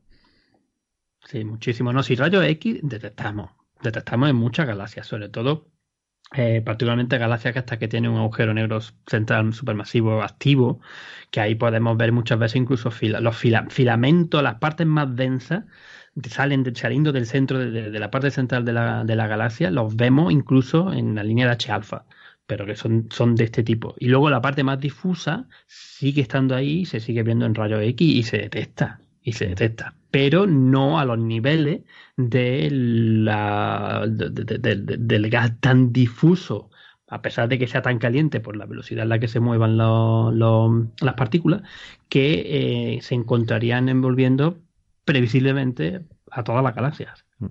De hecho, yo pienso que realmente hablar de temperatura de este gas tan enrarecido probablemente es un abuso del lenguaje, ¿no? Porque esto es un abuso del lenguaje, es una, una no está en equilibrio termodinámico. al movimiento. Es, igual que la energía cinética media, ¿no? De, es la energía cinética media de las partículas. Es exactamente igual, por ejemplo, cuando decimos que una región H2, perdón, una nebulosa, eh, pues el gas tiene una temperatura electrónica que es a la velocidad media, a la velocidad cinética media, a la que se, se mueven los electrones dentro del gas, que típicamente en, las regiones de esta deformación estelar como Orión o 30 Dorado en la 9 Magallanes, pues está entre los 5 o los 6 mil grados perdón, 5 o 6 mil K, 5 o 6 mil K, perdón, no sé decirlo en español, y los 10 mil K. Eso también depende, depende de la metalicidad, por cierto, y el contenido en metales. Bueno, de todas maneras, para, para, entender dónde está este gas y por qué se nos había perdido, entre comillas, el, hay, hay, una cosa que creo que es importante que dejemos clara, que es que eh, aunque tendemos a pensar que la mayor parte de la materia va a estar en las galaxias, que son las cosas que vemos y que son brillantes, realmente la materia estaba al principio del universo distribuida por, el, por todo el espacio de manera uniforme y la parte, la proporción de materia que colapsa en una región muy densa y termina formando galaxias y luego estrellas y otras cosas, pues resulta que no es tan grande, es más o menos la mitad. Y la, y la, y la otra mitad se queda, se sigue quedando dispersa en el espacio mucho más vacío que ha quedado entre esos cúmulos de galaxias, pero ese espacio es tan grande que aunque esté muy disperso ese gas, al final la masa total de ese gas pues también es muy grande y, termina siendo el 50% de, de, los variones que tienes en el universo. Sí, eso es cierto. Y, luego también hay mecanismos por los cuales las galaxias expulsan material, eh, lo expulsan fuera de la galaxia, ¿no? Esto se habla mucho últimamente en, dinámica, los mecanismos de feedback se llama, eh, y se, se, ven en las simulaciones cosmológicas. Muy importante. Y cada vez nos estamos dando más cuenta de que son, vamos, eh, considerar este tipo de mecanismos de retroalimentación o de feedback son fundamentales para las simulaciones para empezar a entender las cosas. Lo que pasa es, claro, que a ver qué tipo de feedback, qué tipo de, cosas ponen, ¿no? Que no están... Eh, eh, muchos parámetros para refinar y conforme más parámetros libres metes, más fácil es cambiar ligeramente los modelos para que te coincidan las observaciones. Aparecen degeneraciones, que diríamos. Sí, por muchísimas por muchos lados. Ya entonces cuando se empiezan a pelear los mismos eh, los mismos grupos que hacen los que hacen los modelos de, simulaciones teóricas y los modelos cosmológicos de galaxias, de que no, porque el mío es más realista que el tuyo, porque sí, porque yo considero esto de esta, este, este mecanismo de esta manera, pero el otro debería hacerlo de otra manera. No, porque en verdad hay que considerarlo de la otra manera. ¿no? En fin, cosa que está simpática, ¿no? Porque estas son discusiones científicas que en verdad llega a algo, ¿no? De intentar entender eh, cómo funcionan las cosas. Mm. Me parece mucho más interesante, de luego, que las conversaciones, o sea, que los calculitos de servilletas en los que hemos estado hablando antes. No sé si Francis. yo solamente quisiera destacar el tema de, la web cósmica, ¿no? Que en realidad este, este tipo de filamentos que se están empezando a observar es lo que pues desde hace casi 30 años las simulaciones numéricas nos están diciendo que es cómo se forma el universo. El universo temprano, cuando se forman las grandes estructuras a gran escala, se forma una especie de espuma con grandes vacíos y con paredes en las que, eh, las, como las burbujas de la espuma, esas paredes son fundamentalmente de materia oscura, y en los vértices, donde coinciden varias burbujitas, varias paredes, ahí es donde se acumula realmente una mayor cantidad de materia oscura y fuerza a la materia ordinaria a concentrarse y ahí se producen un gran número de galaxias, los grandes eh, supercúmulos y cúmulos galácticos, ¿no? Entonces los grandes supercúmulos galácticos están conectados unos por otros por grandes filamentos, grandes paredes de, fundamentalmente materia oscura que obviamente atrae a materia ordinaria y entre ellas hay unos grandes vacíos, ¿no? Entonces este tipo de filamentos son muy difíciles de ver porque ese gas es muy tenue y porque fundamentalmente lo que tenemos ahí es materia oscura pero eh, esos eh, filamentos son enormes, son a escalas cosmológicas. Entonces, eh, siendo tan grandes, aunque tengan muy poca densidad de materia, a alta temperatura, pero muy poca densidad de materia, contribuyen muchísimo a la masa bariónica total. Entonces, cuando miramos el, universo muy lejos, es decir, cuando era muy pequeño, a alto Z, pues todo eso lo vemos como más concentrado, como más de lejos, y no vemos la estructura de espuma, sino que vemos eh, una especie como de gas promedio, y ahí vemos que hay una gran cantidad de materia bariónica. Pero cuando lo miramos a Z más cercano, ya tenemos esa gran espuma, ya nos cuesta mucho más trabajo ver esas grandes paredes, fundamentalmente de materia oscura, y por eso eh, las señales de estos filamentos eh, con este gas caliente, pues son bastante difíciles de obtener. ¿no? En mm. este tipo de trabajos que ya llevan trabajando en esta línea como hace 10 años, con diferentes resultados, cada uno más, digamos, más novedoso. Eh, estos dos últimos resultados utilizan fundamentalmente el efecto en los fotones del fondo cósmico de microondas de este tipo de materia, pues es una manera indirecta de ver estos filamentos y casi la única que tenemos a día de hoy. ¿no? Tratar de ver, por ejemplo, la señal en rayos X de estos filamentos es prácticamente imposible. Mm. Ahora, lo, que, sí se lleva también unos cuantos años intentando hacer, y eso además fue una cosa que a mí me gustó mucho cuando vine a Australia eh, hace ya 10 años, que lo estaban, lo estaban, los de verdad lo estaban, lo estaban buscando, es con buscándolo con gas neutro en H1 en la línea de 21 centímetros. No los grandes filamentos conectando grandes cúmulos, de, supercúmulos de galaxias, los que tú has estado más hablando, sino las cosas más pequeñas que deberían seguir conectando galaxias individuales una con respecto a otra, porque todos deberían estar con esos pequeños filamentos de un sitio a otro. Hemos encontrado alguna cosa que no llamarla exactamente filamento, no, pero por ejemplo existe un puente de, gas neutro en, 21 centímetros en, atómico, de hidrógeno atómico, entre la galaxia M31, la galaxia Andrómeda y M33, la galaxia del Triángulo. Es una cosa que se ha visto. Y ahora mismo uno de los, objetivos, por ejemplo, del interferómetro negro australiano es en una zona muy concreta donde hay varios grupos de galaxias intentar integrar todo lo posible para ver si aparecen. Y tenemos indicios de que hay un par de grupos cercanos donde quizá vamos a empezar a, verlo. Pero digo, es otra escala muy distinta al efecto que estamos viendo. Simplemente es por complementar, ¿no? Y estos serían con el, gas frío, neutro, hidrógeno pues, esencialmente, también resultado de la propia formación de la estructura del universo. La más pequeña, pero estando todavía ahí. Alberto tenía también un en este, comentario. en, este, en, estos dos artículos, que ambos utilizan técnica muy parecida, se busca esta señal en los mapas del fondo cósmico de microondas de Planck. Publicado en 2015, en lo que se observaba el efecto este de Sulnayev-Seldovich. Y, y se busca ese, ese efecto, lo que hacemos es mm, buscar en mapas de grandes eh, eh, catálogos de galaxias, eh, buenos cúmulos de galaxias bien separaditos, y ahora busco esos cúmulos con un filtro en los mapas del fondo cósmico de microondas. Estoy buscando la señal de estos filamentos en el fondo cósmico de microondas, es decir, a escala completamente cosmológica, no a escala galáctica. Sí, de hecho, en realidad lo que buscamos es cómo la luz del fondo cósmico de microondas está interaccionando con la materia en primer plano, digamos, de esos supercúmulos, ¿no? El efecto este que, tú dices, el... Eh, Seldovich. Eso es. Es el, efecto... Sunjaev Zeldovich, es el, es el efecto de eh, que viene un fotón del fondo cósmico de microondas, que en principio tiene poca energía, choca con uno de estos átomos o, núcleos de plasma que se mueven a gran velocidad, y entonces ese átomo sale como disparado hacia adelante con más energía. Y tú, el fondo cosmico que te llega, parece que esté un poquito más caliente de lo que debería estar. Pero por... Son electrones lo que donde hace el scattering, creo. Ah, electrones, vale. Eh, por, fortuna eso te deforma la, el espectro de una manera predecible, entonces tú viendo el espectro en cada zona del espacio dices aquí hay efectos un de Zeldovich, aquí no, aquí sí, aquí no.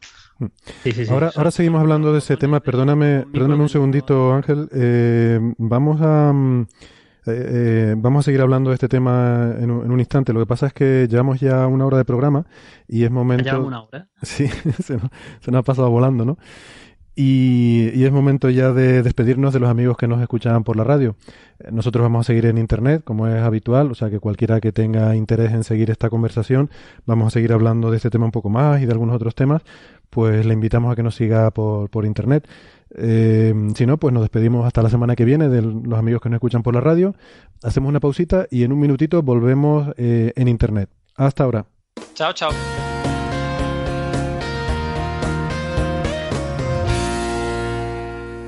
Y estamos de vuelta. Gracias por seguir con nosotros. Estábamos hablando de, del efecto eh, este que ahora explicaremos un poco más, Sunjaev Zeldovich, y de cómo puede ayudar a, a, ver eh, este tipo, esta, esta materia perdida.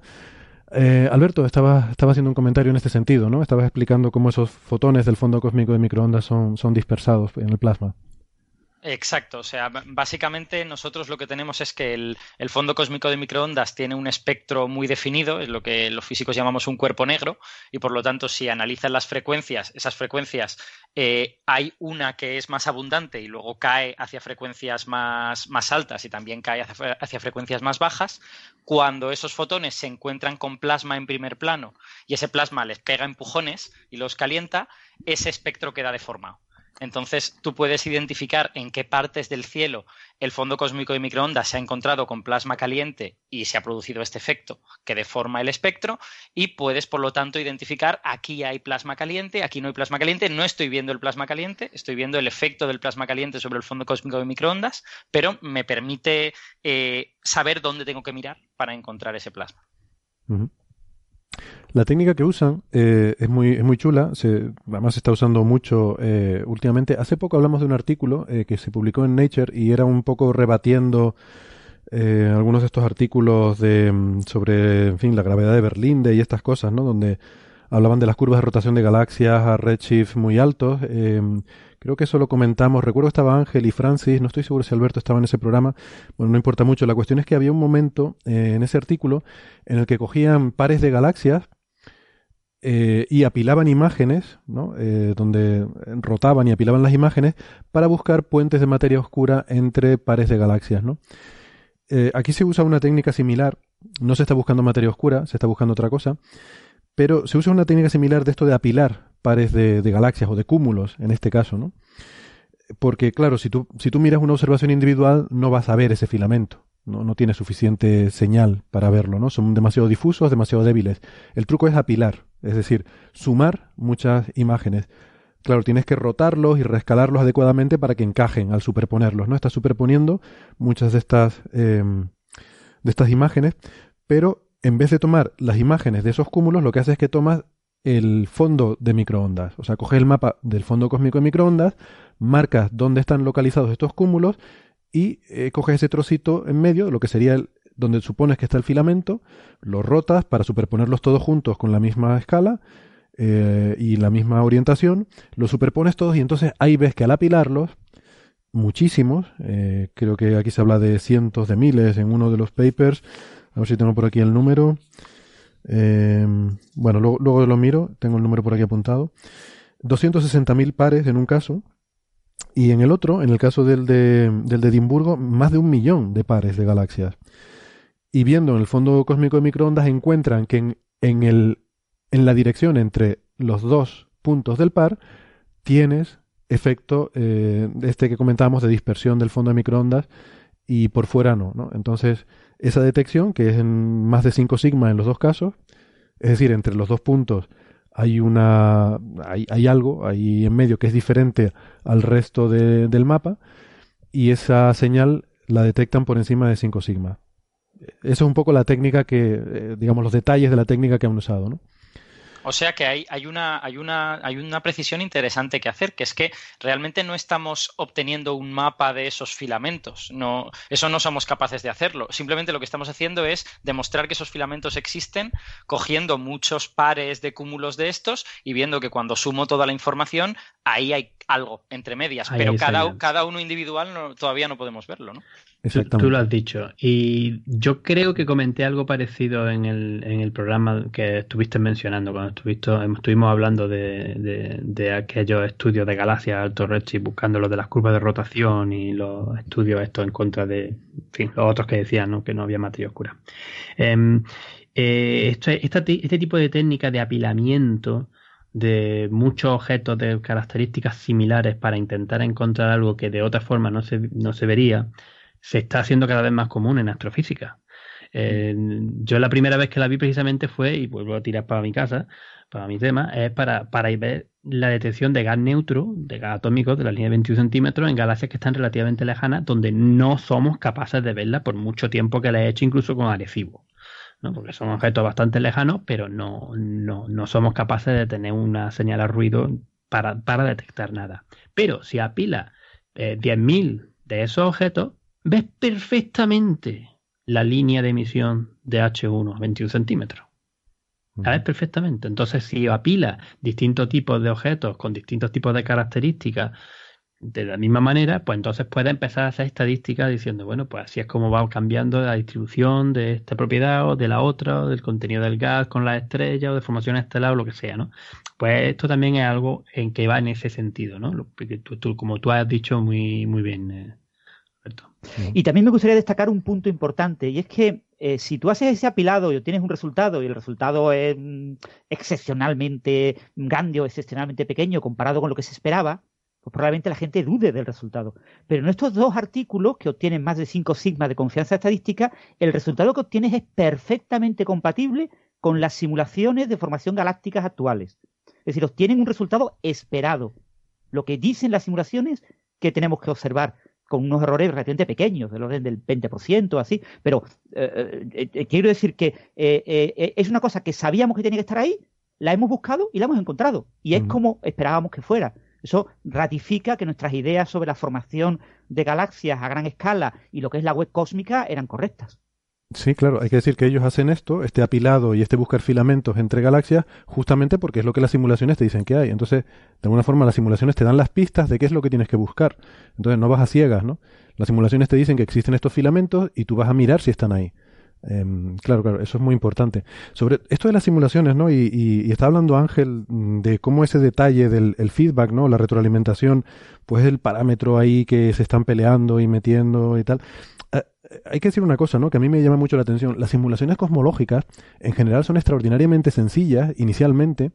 Son casi simulaciones de servilleta, porque el factor dominante ahí es la materia oscura, que es muy fácil de simular. Eh, me lo dicen a mí. Es, muy fácil de simular porque como no interactúa con nada, ¿vale? Eh, luego ya tú puedes meter ahí los detalles, pero, pero en principio no interactúa con nada. Es meter ahí eh, un fluido que no interactúa y por tanto, solamente por gravedad, y por tanto es muy sencillo de simular eso, ¿no? Luego le metes un poquito de materia ordinaria que puede formar estrellas, pones algunos, algunas recetas para dar lugar a formación de estrellas y galaxias, y eso ya, solamente esa cosa tan sencilla, ya te produce la web cósmica, ya te produce las paredes, los filamentos, la estructura del cosmos a gran escala, y eso encaja maravillosamente bien con la distribución estadística que observamos de galaxias, ¿no? Entonces, esa parte es muy sencilla y por lo tanto tenemos mucha confianza de que está bien, porque, porque es física muy sencilla. Eh, y eso ya te produce todas estas estructuras de filamentos y tal, con lo cual es fácil de entender. Cuando decimos que el cosmos está estructurado en esta especie de telaraña, pues mucha gente le sorprende y dice, bueno, ¿y por qué está hecho así? ¿Quién lo ha hecho así? ¿no? Yo recuerdo cuando vi la actualización de Cosmos, eh, la, original de Carl Sagan, luego él al final, eh, en los años finales de su vida, mm, grabó una actualización a cada episodio y recuerdo que me sorprendió mucho. En, el episodio que hablaba de cosmología, hablaba de las burbujas, ¿no? De que ya se, se estaba descubriendo que había unas burbujas y, y él jugaba, ¿no? Con un, eh, un bowl allí lleno de agua con jabón, soplaba y formaba burbujas y decía, claro, y pero si decimos quién, eh, si decimos que hay estas burbujas, uno se puede preguntar quién hace las burbujas, ¿no? O sea que en, en aquella época ya recuerdo que me llamó mucho la atención, ¿no? Esto de, bueno, ¿y quién hace las burbujas? Y sin embargo, estas simulaciones sencillas, casi de servilleta, nos demuestran que es que se hacen solas. La gravedad, dejada a su libre albedrío, genera esas burbujas, esas paredes y esos filamentos, ¿no? Perdón, me estoy enrollando mucho. Solo quería decir que una simulación muy sencilla ya nos reproduce muy bien toda esa estructura del cosmos a gran escala y eso me parece muy impresionante, ¿no? Y que luego eso, claro, ahora los detalles del feedback es lo complicado porque es lo que ya requiere meter cosas con interacciones complejas y, y es la parte difícil de la simulación y donde ahora eh, se están haciendo cálculos muy detallados. Dime, Alberto. Eh, nada, relacionado con esto que estás diciendo ahora y con lo que ha comentado antes Francis, eh, hay, una, hay una cosa divertida, ¿no? Que hemos empezado hablando de este paper diciendo que no estamos hablando de materia oscura, que esto que hemos visto es materia bariónica, pero realmente al estar viendo esos filamentos, sí estás viendo materia oscura, ¿no? O sea, quiero decir, lo que tú detectas no es materia oscura, pero esos filamentos existen porque la materia oscura está ahí y obliga a la materia bariónica a estar en el, en, digamos, en el mismo pozo gravitatorio que la misma materia oscura. Entonces, este es un ejemplo bonito de cómo en cosmología está todo eh, entremezclado, ¿no? Está todo interrelacionado. Tú observas una cosa porque en realidad ha pasado otra y buscas esto porque tus simulaciones te han dado esto otro y en tus simulaciones has metido materia oscura porque tal y cual. O sea que es, es un, yo creo que es un ejemplo de cosmología muy bonito. Claro, de hecho la materia oscura es el 80%, o sea, es la que domina todo. Nosotros estamos aquí porque aquí colapsó materia oscura. Eh, o sea, que, que todo, claro, todo tiene que ver con la materia oscura porque es el componente dominante, ¿no? De, el ingrediente dominante de la, de la materia. Sí, sí. Muy bien. Bueno, ¿quieren añadir algo más sobre estos papers? Eh, no sé si tienen alguna información desde dentro, Ángel, de por qué han salido con tan, tan cercanos en el no, tiempo. No, no, la, viendo la fecha en la que se han publicado en, en, en Archive, yo diría que uno lo sacó, que estarían haciéndolo de forma más o menos independiente, lo sacó uno y entonces en cuanto lo sacó uno, los otros dijeron, oye, que estén más o menos lo mismo. Vamos, otros métodos, otros tipos de datos, tal igual, pero más o menos al final es lo mismo. Pues vamos a sacarlo, terminarlo y en dos semanas, de hecho son dos semanas, después eh, lo, lo, lo, lo, volvieron, lo mandaron también a, a, a la revista. Uh -huh. um, yo quería añadir solamente una, una pequeña cosa más. Espérate, con que este, este era el artículo de. Eh, no se me fue la pinza. El de, el de Hideki Tanimura. Sí. Eh, este. Es el, aquí el que usan se envía Noticias, los datos del. De hecho, de la doceava edición de datos, data release de, del famoso catálogo de Sloan, de Sloan Digital Sky Survey, o cartografiado del cielo digital de Sloan, que tiene tropocientas mil galaxias ahí metidas.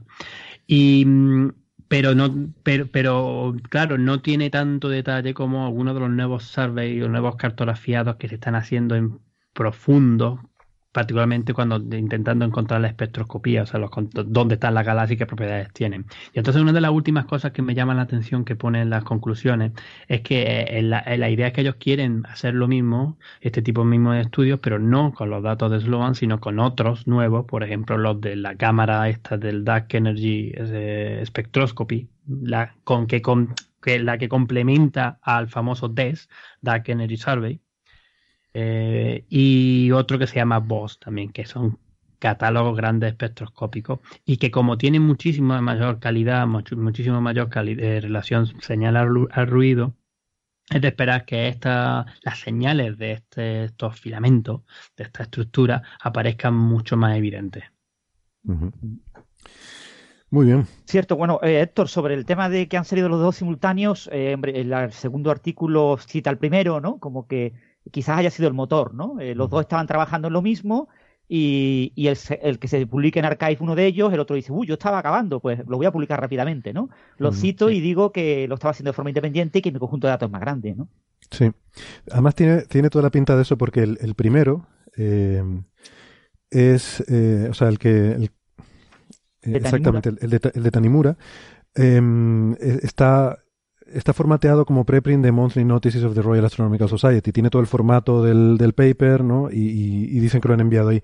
Mientras que el segundo tiene un formato como muy, muy, muy burdo, ¿no? Y no dice a qué journal lo han enviado o lo piensan enviar. No, no, es el formato de Nature, no es el formato muy ah. burdo, es el oficial de Nature. Ah, vale, vale, vale. De acuerdo. ese artículo se ha enviado a Nature Astronomy como mínimo. Vale, es que no vi, estaba buscando si ponían a dónde lo habían enviado y no ponía. No lo pone. Vale, digo burdo en el sentido de que no tiene. El principal, John Peacock, es súper famoso. ¿eh? O sea, este es el grupo de John Peacock, aunque la primera autora sea Ana de Graaf y aunque el ideólogo del artículo sea Jan Xuan Kai, pero el, jefe es el grande John Peacock, hmm. John Peacock. que es uno de los grandes de Planck, del análisis de datos de Planck, que tiene los datos en bruto de Planck, que los otros no lo tienen, y por tanto eh, este artículo puede ir perfectamente a Nature y con la firma de John Peacock puede perfectamente ser publicado en Nature. ¿eh? Vale, vale. Sí, es, también de, de, Edimburgo, ¿no? Em, vale, es que no lo sabía porque estuve buscando y no ponía dónde lo habían enviado. Em, y efectivamente digo formato burdo porque no tiene columnas, no tiene eh, el abstract eh, formateado, simplemente pues está así como a doble espaciado, como para el formato este que se suele llamar de referir, ¿no? Para que pueda subrayar y hacer anotaciones. Bueno, vale, perfecto. Eh, un mini, muchos de los artículos que se, perdonadme, muchos de los artículos que se envían en Nature nunca se pone que lo has enviado a Nature, ¿vale? Por el tema de los embargos, etcétera. Tú mandas el preprint a Archive para tener la prioridad de la fecha lo envías en Nature, pero no dices que lo has enviado en Nature. Así nadie eh, puede saber que ese preprint que tiene formato tipo Nature eh, puede que haya sido enviado en Nature. Ya, ya, ya. Y no tienes que después poner el mensajito, uy, cuidado, que esto se ha aceptado en Nature, no lo está embargado, no vayan a decir nada. ¿Vale? para evitar ese tipo de cositas, no se pone que lo has enviado en Nature. Entonces, yo creo que lo han enviado a Nature Astronomy, pero lo mismo lo han enviado a Nature. ¿no? yo sospecho que debe ser a Nature Astronomy porque el normal, eh, una, de una de las cosas que te pide es que no hayas publicado antes los resultados. Efectivamente, no los suban al sitio. De todas formas, mucha gente lo hace, ¿eh? O sea, en, artículos de física, eh, en Nature, muchísimos, tienes el preprint dos o tres meses enviado antes a gente, por ejemplo, como el Premio Nobel del Grafeno, eh, son gente que publica habitualmente en Archive, incluso cuando publica en Nature, ¿eh? Pues les deben hacer algún, algún favor especial. Lo dices, ¿eh? lo dices en Archive que lo has enviado en Nature, ¿eh? Ya, ya, ya. ya. Bueno, igual... Es, este, es esto que ha dicho Francis hace un momento, ¿no? Que para publicar en según qué revistas la firma es muy importante, ¿no? Entonces, eh, por desgracia, ¿eh? a, mí, a mí no me parece una buena noticia que dos artículos que son, que son muy buenos, uno por llevar una firma pueda ir a Nature y el otro a lo mejor no. Pero precisamente Nature, aunque ciertos autores, aunque lo hayan publicado en el archive, pues no les van a decir, no, no, no te publicamos, porque son ciertos autores, ¿no? Y quieren tener ese artículo. Bueno, mm, de todas formas, no sé, también hay que ir acabando un poco con la, por lo menos en astronomía, ¿no? Con eh, este halo de, que Nature y Science, lo que se publica ahí, pues es súper mm, lo máximo de, lo más y, lo otro no sirve. No, lo que pasa es que quizás sí que es más selecto. Lo hemos hablado alguna vez, ¿eh? Quizás sí que es más selecto porque estadísticamente es más difícil publicar ahí, entonces si tú miras la media, pues, pues, a lo mejor sí que tal, pero hay artículos maravillosos que se publican en Astrophysical Journal o en Astronomy Astrophysics o en muchos otros sitios, ¿no? Em, y lo, hemos, hablado alguna vez. Yo mi el único comentario que voy a decir aquí es que si tú tienes un Nature, eh, ahora mismo eh, tienes una carta extra de presentación bastante gorda a la hora de tener un trabajo más estable. Claro a las universidades o centros de investigación. Eso fuera de duda, ¿eh? Eso desde luego, ¿eh? sea como sea. El otro y por, otro lado, y por otro lado, hay ciertos campos en los que es muy, muy difícil que publiques en Nature. A ver cuándo verás un artículo de matemáticas en Nature, por ejemplo. ¿eh? No, pero sí, em, el otro que me habéis cortado tres veces, simplemente quería añadir. Eh, me, me, acordado, me, he acordado eh, por añadir un toque personal simpático. tuve la posibilidad de conocer a John Peacock precisamente porque fue un le estuve dando soporte en el telescopio australiano hace varios años. Eso fue en 2012, 2012, 2012 creo que fue. Eh, para, porque él también pertenece a la coloración de gamma, de este gran cartografiado de galaxias espectroscópicos de 320.000 galaxias que hemos hecho eh, con el telescopio anglo-australiano. Y aquí también meto la cuña de que fue precisamente este telescopio, el telescopio anglo-australiano, el primero que encontró la gran estructura, la estructura a gran escala del universo, la estructura en burbujas y filamentos, gracias al instrumento, este, estos instrumentos que tenemos aquí creo que lo, me he dado la publicidad más de una vez, así que no. Sí, sí, sí. Pero. Pasamos de tema. y, te, invito, y te invito a que lo sigas haciendo porque eso es súper importante. Em, bueno, venga, vamos a pasar de tema. ¿Qué les parece si hablamos de, del anillo eh, de, del planeta enano este que se ha descubierto ahora, que de hecho ya mencionó antes eh, Francis el, asunto, ¿no? Como que un tema que a lo mejor no es tan espectacular, pero, pero bueno, que, que puede tener su, su cosa, ¿no? Eh, se llama Haumea, este, este planeta enano. tiene nombre de deidad hawaiana, lo cual es, es habitual en los transneptunianos. Y, por cierto, fue descubierto por Brown, eh, Mike Brown, el de... Eh, vamos a correr un tupido velo aquí, ¿eh? ¿No? ¿No es cierto? No, no, ah. no lo descubrió Mike Brown. O sea, sí y no, o sea, sí y no. La primera observación, es que esto, no sé si decirlo ahora o decirlo después, porque es que justamente eh, el autor principal del artículo que vamos a hablar ahora, José Luis Ortiz, amigo del Instituto de Astrofísica de Andalucía en Granada, del CSIC, eh, y Michael Brown se estuvieron peleando con quién lo había descubierto antes. Ah, esta es la controversia famosa que hay entre el IAA y Mike Brown. Esa es. Y ah. entonces eh, Mike Brown al final se llevó los puntos y por eso también se le puso el nombre de Jaumea, de la deidad hawaiana. Y ahora con este artículo del que hemos hablado hoy, que tiene el título de El tamaño, la forma, la densidad y el anillo del planeta enano Jaumea usando datos de una ocultación estelar, eh, con una lista de, no sé, 50 autores y liderados por dos astrofísicos españoles, José Luis Ortiz y Pablo, Pablo Santos Sanz, del Instituto de Física de Andalucía, CSIC, en Granada, como he dicho, pues Raven, en cierta forma, dice, bueno, pues que sepáis que esto nosotros seguimos observando este objeto, porque también lo descubrimos nosotros, aunque no nos hayan dado un volcán, bueno, está la controversia ahí, y, están han conseguido redefinir bastante bien lo que sabemos de este objeto. Ah, pues esto es maravilloso. Mira, esta historia no la conocía. Vale, vale. Sea, sí sabía que había una, una controversia, una polémica entre Mike Brown y el grupo de IA. No sabía que era sobre este objeto. Entonces no conocía esta historia. Pues claro, efectivamente, como tú dices, es una oportunidad eh, brillante de reivindicar su papel, ¿no? En, en, el estudio de este objeto. Que lleva nombre de deidad hawaiana. Mira tú, le, no sé, los científicos les ponen nombre de dioses hawaianos y a cambio estos no nos dejan hacer telescopios allí. Pero bueno, oye, ¿qué le vas a hacer? Es el, equivalente a hacerle sacrificios para aplacarlos. La solución oficial de la controversia es que Brown dio el brazo a torcer y decidió que José Luis Ortiz, que lo había observado como eh, un año antes, eh, realmente había sido el primero. Ah, Eso lo declaró en alguna prensa. Sí. Brown. Pero al final Brown fue el que puso el nombre. Pero al final Brown fue el que puso el nombre. Pero no, voy a mirar, voy a mirar, porque lo quería haber mirado y luego se me fue la pinza. ¿Sabes cómo, cómo viene exactamente en...? Yo sé que el nombre se lo puso él, luego no sé, en la IAU no sé cómo consta el, descubrimiento, ¿no? Pero bueno. Eh, bueno, total. Mm, en fin, historias eh, humanas aparte. Lo importante científicamente es que pues se ha descubierto bueno, hay un par de cosas interesantes científicamente, ¿no? Que ahora les pediré que nos las cuenten. Lo, así, lo más relevante en plan titular es que se ha descubierto que tiene un anillo. Mm, tú, no sé, eh, Ángel, eh, conoces la historia. Esto se hizo eh, utilizando una ocultación, ¿verdad? Viendo cómo el planeta pasaba y tapaba una estrella de fondo. El planeta, sí.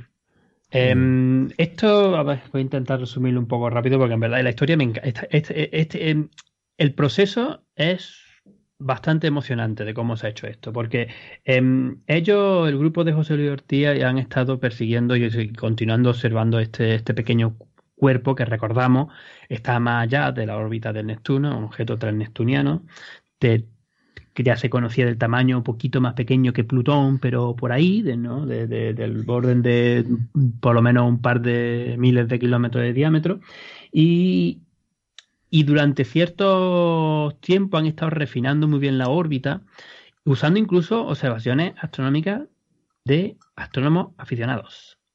Y aquí es donde puedo lanzar una, puedo, puedo anunciar, puedo darle un poco de publicidad a los compañeros del Observatorio Astronómico de la ITA en Toledo, que son astrónomos aficionados, pero ellos han montado unos telescopios, tienen este un telescopio de 70 centímetros y que lo usan para algunos tipos de estas observaciones que llamamos PROAM, profesional amateur, donde son los astrofísicos profesionales los que le dicen, oye, observarme esto a ver si tal igual. Y ellos pues consiguen las observaciones, tienen, tienen una rutina muy buena, a hacerlo, son buenos astrónomos no conocen la, o sea, no son astrofísicos en el sentido de que no conocen los modelos físicos ni eh, la, forma más detallada, digamos, de analizar y de, comparar con modelos y todo eso, lo que es la física, pero como astrónomos, pues son fantásticos y hacen unas observaciones espectaculares, además de cosas de divulgación. Por ejemplo, por poner este caso. Entonces estuvieron durante varios años eh, refinando la órbita de, de, de Haumea con este tipo de observaciones. Y se dieron cuenta de que el 21 de enero de este año, de 2017, la estrella, o sea, Jaumea iba a pasar delante de una estrellita y eso se podría ver muy bien desde Europa, Europa Central. una vez con estos cálculos refinados, pues se pusieron en contacto con una decena larga de distintos observatorios en Europa y para que a ese día, el 21 de enero de 2017, se pusieran a observar todo a la vez la estrella y lo que ocurre es que, claro, que, el objeto Haumea pasa delante de la estrella, justo delante de la estrella. Eso es lo que se llama una ocultación. Al pasar delante de la estrella, tú vas observando la estrella y es como un como cuando observamos los tránsitos alrededor de esos planetas. O sea, esos planetas alrededor de la estrella. Tiene una caída de brillo. Porque el, cuerpo, el objeto enano, el, planeta enano, pues tapa eh, la, estrella. Esto se ha hecho mucho, se hace mucho, por ejemplo, con asteroides, para conocer, porque son, es, una forma muy buena de conocer los tamaños, los diámetros, incluso sacar proporciones de densidad y cosas, y cosas así. Y entonces, pues, se, se, siguió y consiguieron de todos los observatorios, 1, 2, 3, 4, 5, 6, 7, 8, 9, 10, 10 consiguieron observaciones buenas de que observaron de, de, de verdad que la estrella caía de brillo porque pasaba el planeta enano por delante y después pues, volvía a recuperar su brillo. Y de ahí, pues, es donde han salido todo este tipo de, detalles. Lo más llamativo, y además que las figuras están chulísimas, es que justo poquito antes de que ocurriera la ocultación de cuando se esperaba, y poquito después de que ocurriera la ocultación, hay dos pequeños piquitos de, de que ha caído ligeramente el brillo de la estrella. Y eso es, en, todas las observaciones se, tienen, y eso es pues la existencia de este tipo, de este, este objeto, de un anillo que tiene el planeta enano Haumea. la técnica es exactamente la misma con la que se descubrieron los anillos de Urano en el año 1977. Yo creo que otra, otra cosa bonita de, este trabajo es que, eh, bueno, Jaumea, para, para, los que no conozcan el cuerpo, es un cuerpo un poquito especial porque rota muy, muy rápido. Tiene, tiene una velocidad de rotación muy alta y eso quiere decir que eh, en realidad no tiene una forma demasiado esférica. Se parece más bien a una forma como de balón de rugby, ¿no? Está, está muy achatado. Entonces, tú lo que ves transitar por delante de la estrella es una cosa elipsoidal. Tú ves que pasa una elipse por ahí y al estar mirándolo desde diferentes observatorios en diferentes partes de la Tierra, pues desde un observatorio la parte más ancha de la elipse tapa la estrella durante mucho rato, desde otro observatorio la estrella está pasando más rasante y lo tapa durante mucho menos rato, así que observándolo desde diferentes observatorios, tú puedes trazar un mapa de cómo es esa elipse que tú ves desde la Tierra que, corresponde a este, a este cuerpo. Claro, tú, solo ves una proyección de esa elipse, ¿no? estás viendo cómo es la parte que Jaumea te está mostrando a ti en el momento en que pasa por delante de la estrella. Pero el hecho de estar viéndolo desde diferentes observatorios te permite trazar una, un, un buen mapa de la forma geométrica de esa elipse. Y eso nos ha dado información sobre cómo es la forma del propio planeta enano. Por eso el artículo se llama La forma, tamaño y anillo de, de Jaumea. Quiero, insistir que esta técnica no es nueva, que se ha mm. usado varias veces en el pasado eh, para, para, hacer, para conocer la forma de asteroides y, de nuevo, es un método que pueden hacer también los astrónomos aficionados y que de hecho se han puesto de acuerdo. Hay una red, hay redes que se ponen de acuerdo. A observar, tenemos esta tal, esta cara, este, este asteroide que va a ocultar esta estrella y, y ves luego las curvas de, oscurecimiento y las pones a distintos, a donde la han estado observando y es que te das cuenta de que el objeto que ha pasado delante no es esférico, sino que es forma irregular de patata. Y algunas cosas, unas imágenes que, que, he visto en algunos libros de, de este tipo de observaciones y de que son bastante, bastante interesantes. Qué chulada. Si queréis un pequeño detallito sobre lo que contábamos antes de Brown y de Ortiz, eh, lo que tenéis que leer es el libro de Mike Brown, How I Killed Pluto, cómo maté a Plutón, eh, en el capítulo 9, en el que aparece la carta que Brown le envió a Ortiz reconociendo que el descubrimiento de Ortiz era primero. Y habla también de un trozo en el capítulo 10 de eh, una entrevista en la que dice Brown de manera explícita, y lo pone en el libro, eh, copiado, eh, que la prioridad es de Ortiz. ¿vale? Ah, o sea, bueno. que tenéis que leeros este libro. How Ajá. Sí, sí, Pluto. sí, sí, sí. Bueno, pues entonces no hay además- polémica, está, está zanjado el- asunto. Todos amigos. ¿No? Además, ese, ese libro es el que ha dado nombre al, al nick de Twitter de, de Brown, que a mí me hace mucha De gracia. Que su, su nick de Twitter es Pluto Killer, ¿no? Pluto matador, matador de Plutón. Sí, sí. Asesino de Plutón. Claro, fijaros que este libro es del año 2010 y que la polémica era de 2003-2004. Ujú. Sí, ya, ya, ya, ya, ya ha pasado, ya llovió. Sí. En fin, bueno, lo, lo otro que entonces sí se ha podido también confirmar y medir con bastante precisión ha sido el tamaño del diámetro del eje mayor de, de, de Haumea, que son 2.300 2.320 kilómetros, un poquito más de lo que, de lo que pe- se pensaba hasta ahora. Y claro, bueno, también se conoce más o menos lo, como es la forma del, del, del elipsoide, combinado con eso de que la rotación de este cuerpo es súper rápida, solo son 3,9 horas, o sea, el día allí es 3,9 horas, eh, no hay objeto, de, objetos de este tamaño, ninguno en el sistema solar tiene una rotación tan, tan rápida. Y lo otro también curioso es que eh, se ha podido ver que eh, Haumea es menos reflectante y menos denso de lo que se pensaba. Lo que también podría sugerir de que, bueno, como sabemos que los objetos transneptunianos sobre todo están compuestos de roca y de hielo, pues si es menos reflectante y menos denso, pues, pues, pues puedes pensar lógicamente de que este objeto tiene mucho más rocas que hielo. ¿no? O sea, que van, sacando, van sacando propiedades una con respecto a otra gracias a estas observaciones. Ujú. Lo otro característica es que no han visto nada que pudiera ser una, como una atmósfera. O sea, parece que este objeto, a diferencia, por ejemplo, de Plutón, que tiene atmósfera, pues no, no la posee, no posee ningún tipo de atmósfera. Hay otro, hay otro detallito interesante. Eh, Perdona, Héctor.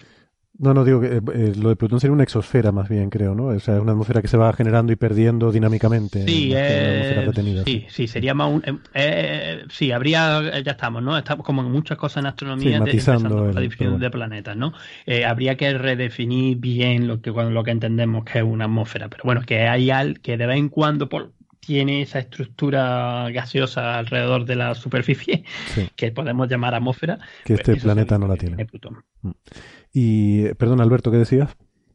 No, nada, que a mí un detalle que me ha llamado la atención, no sé si es porque yo no soy eh, experto en planetología y a lo mejor le doy demasiada importancia a esto, pero un detalle que me ha llamado la atención es que al poder estimar los tres ejes del elipsoide este que, que forma Jaumea, han podido comparar un objeto de esa masa y ese tamaño que estuviese en equilibrio hidrostático con lo que realmente miden en Jaumea. Equilibrio hidrostático significa básicamente que eh, la gravedad es la que le está dando la forma que tiene. ¿vale? La, gravedad combinada con la rotación y con la densidad de los materiales y estas cosas hace que el objeto tenga una forma más o menos esferoidal y en este caso, como está girando muy rápido, pues elipsoidal.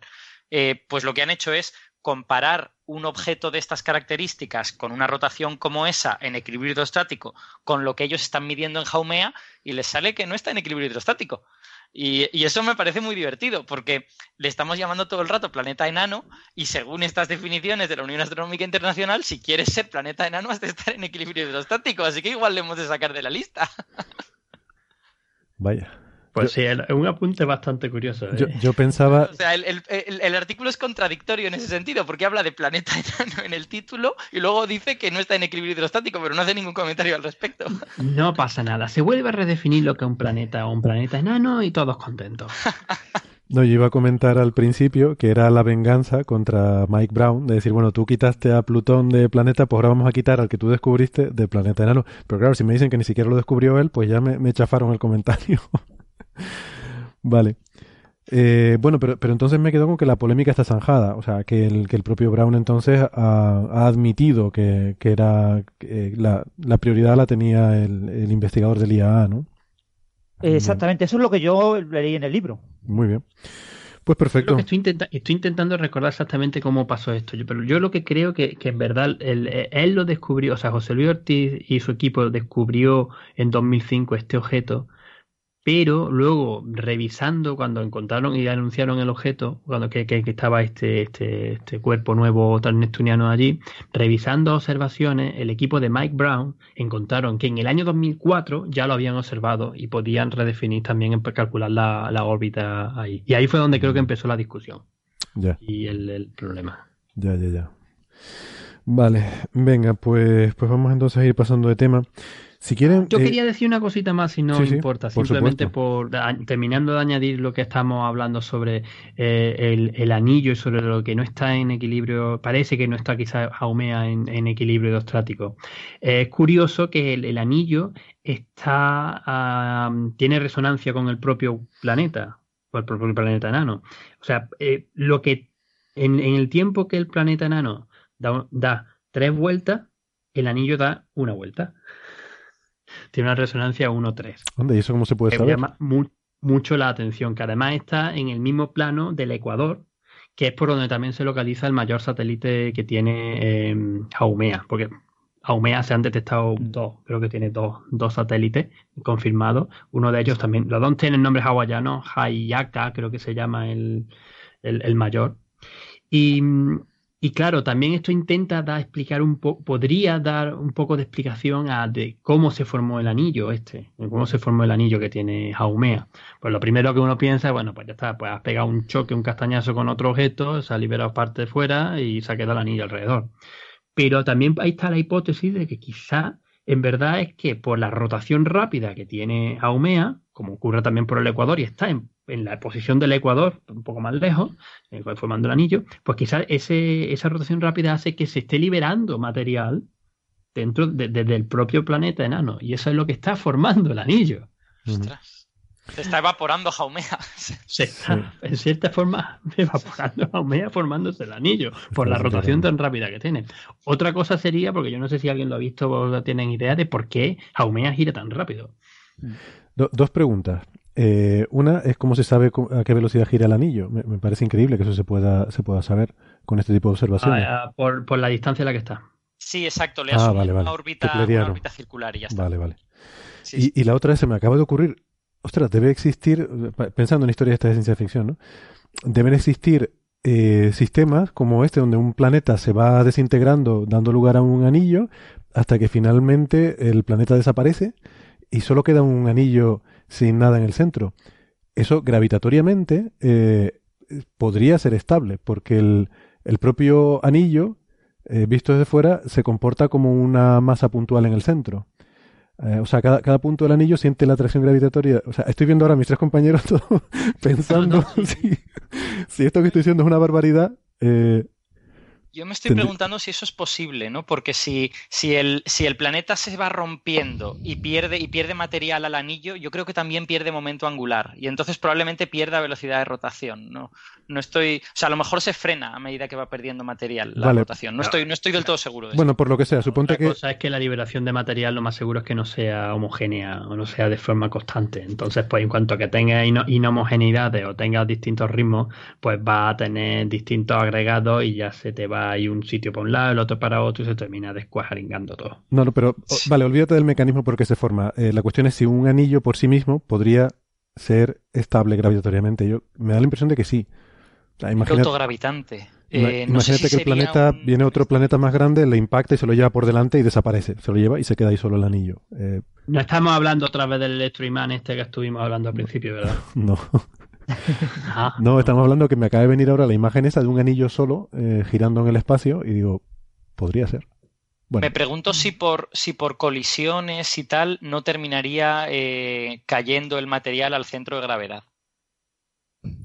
Bueno, pero eso te pasaría con un sistema anillos con o sin planeta. O sea, quiero decir, lo mismo que te pasaría en Saturno, eh, te podrían también haber colisiones, podría haber colisiones en el anillo que acabaran con el material cayendo, ¿no? Sí, sí, sí, exacto. O sea, que, quiero decir que eh, tendría que ser un anillo sin colisiones, ¿no? Posiblemente para que no terminase cayendo. Sí. No, a, mí, lo que no me, no me, gusta es que sea autogravitante. Es decir, cuando tienes una fuente de gravedad en el centro, eso te hace que todas las partículas del anillo se puedan mover más o menos de manera solidaria, más o menos a la misma velocidad. Entonces siguen, y si chocan, pues se pueden escapar del anillo, pero, pero básicamente están todas rotando. Pero cuando quitas la parte del medio, solo te quedas con el anillo y es la gravedad relativa entre una partícula y el resto del anillo, eso en colisiones, etcétera, yo creo que debe ser metaestable y probablemente tenga una vida muy corta, ¿eh? Eso, eso, eso no tiene visos de que pudiera, de que pudiera durar en ningún sitio. Sí, a mí, a mí mi intuición también me dice que podría ser un estado inestable, efectivamente. Ahora sí, para una mononovela de ciencia ficción, pues bueno, estamos dando ideas, ¿eh? Hoy estamos dando ideas, así que esperemos que nuestros oyentes estén tomando nota para sorprendernos con una obra literaria de alto contenido de ciencia ficción dura. Una, civilización en un anillo, ¿no? O sea, vamos a olvidarnos de esto de planetas. Es una civilización un anillo para gobernarlo a todos. Te voy a tener que, te voy a tener que decir al final, ¿verdad? Venga, vamos a pasar de tema. Eh, brevemente, la semana pasada mencionamos la supernova de 1987, pero lo hicimos así en plan cuñado, como hacemos aquí, porque yo no me acordaba bien de los detalles, pero sí había, porque salía al hilo de, hablando de, de, neutrinos, ¿no? De detección de neutrinos, de astronomía multimensajero. Y, y claro, Ángel, que se, se pega a todos los programas, esté, esté él o no esté, se los escucha, lo cual habría que ponerte un monumento por eso, Ángel. Eh, ¿Qué me hacéis? Me hacéis la vida mucho más agradable. No tengo que estar escuchando tonterías en, el coche cuando estoy de un lado para otro. y entonces pues me pongo los programas, escucho por, por supuesto el, nuestro y escucho a los compañeros de Radio Skylab, a los chanchitos, a la guardilla y a lo que me pongan. Así que pues hay que estar al día. Muy bien, muy bien. Pues no, desde luego en eso no, no se te puede cuestionar nada. Eh, que claro, tú con esto de la, supernova esta, pues eh, fue un tema, claro, muy interesante. Eh, allí en, Australia, pues fueron, digamos, uno de los sitios de referencia en la observación de esta supernova histórica. Em, y tú hiciste, a cuenta del aniversario de esta supernova, que tuvo lugar este año, en abril, de 30 años, el trigésimo aniversario de la observación de esta supernova, pues tú estuviste em, estudiando el tema, escribiste un artículo muy extenso en tu, en tu blog y no sé si nos quieres comentar algo y corregir algunas de las barbaridades que seguro que dije la semana pasada. No, no, no, no, hombre, no. la única cosa que, es, que quería, gente, verdad, me puedo empezar yo aquí a hablar y no termino, porque no solamente es porque una de las cosas también gordas que se han hecho con el telescopio australiano, que por entonces era el gran telescopio que existía en el hemisferio sur, y que fue con el que se consiguieron una de las grandes de la gran parte de, la, de las observaciones cortas de la, de la explosión de la supernova de 1987A, pero más de eso era más por el comentario de lo que estabais diciendo de los neutrinos. Que, que sí, que en la estado supernova se contabilizaron 25 neutrinos que venían de, de este, de este evento. Eh, 12 se registraron en, en Kamiokande, 2 no era Super Kamiokande ni era Kamiokande, era Kamiokande 2 en Japón. Ah y 8 en el detector el IMB, el Irving Michigan Brookhaven de Estados Unidos, y otros 5 en el de Rusia, el Baksan, sí, el observatorio de neutrinos Baksan en total. Que si os fijáis, los tres observatorios están en el hemisferio norte. O sea, sí, los neutrinos atravesaron la Tierra. Porque la supernova, la supernova de 1987 ocurrió en la Gran Nube de Magallanes muy cerca de la región de 30 Dorados, de una región de las más activas de formación estelar en, el grupo local de galaxias, y eso solamente se puede ver desde el hemisferio sur. Y, salvo en neutrinos. Salvo, en neutrinos, que precisamente se ve desde el hemisferio salvo en ondas, gravita en ondas gravitacionales, pero bueno, eso ya hablaremos en otro momento. Eh, ya hemos hablado. Pero la cosa fue que es la primera vez que se pudo también usar, o sea, que, fue el nacimiento de la astronomía de neutrinos. Era la primera vez que se pudo, sin, sin contar el Sol, ¿eh? o sea, de hacer, cosas de astronomía de neutrinos en, en el universo, eh, no viniendo del, del Sol. Y sirvieron para estudiar mejor cómo colapsaban la, la estrella y confirmando que pues, el 99% de la energía del colapso, del colapso de la estrella, cuando una estrella masiva que explota como supernova de tipo, eh, de tipo 2, que es lo que ocurrió con este, con este objeto, eh, el 99% de esa energía se va en forma de neutrino. Y también eh, se le pudieron poner muy unos límites superiores que todavía por entonces estaban peleando que si tenía o que si no tenía masa, se le pudo poner unos, límites superiores a la masa del, del neutrino. Hmm. Bastante, bastante. Y si eh, os acordáis, no, no, sé si os acordaréis porque sois muy jóvenes, eh, hubo una gran polémica porque un detector de neutrinos en el Mont Blanc, el LVD, detectó cinco neutrinos como cinco horas antes de los, de los demás detectores. esos cinco neutrinos que llegaron cinco horas antes, ¿estaban eh, asociados a esta supernova o no? No se sabía porque no tenía una resolución angular adecuada. Y entonces hubo bastante polémica en ese sentido, si había sido la primera detección de neutrinos superlumínicos de la historia. Y eso mm. se comentó y se ha comentado muchas veces, se comentó mucho en el año 2011 con el famoso problema que hubo en Ópera, eh, con el famoso cable de fibra óptica que detectaron neutrinos superlumínicos, pues se retomó esta historia de que LVD había detectado cinco neutrinos y quizás eh, provenían de 1987A cinco horas antes que el resto de los neutrinos que detectaron en otros detectores. ¿Y eso se resolvió? O sea, se, así como en Opera se vio pues que había este fallo con la sincronización del GPS y el cable, eh, ¿en, ¿en, LVD se encontró algo? No, oficialmente eran neutrinos que no tenían nada que ver.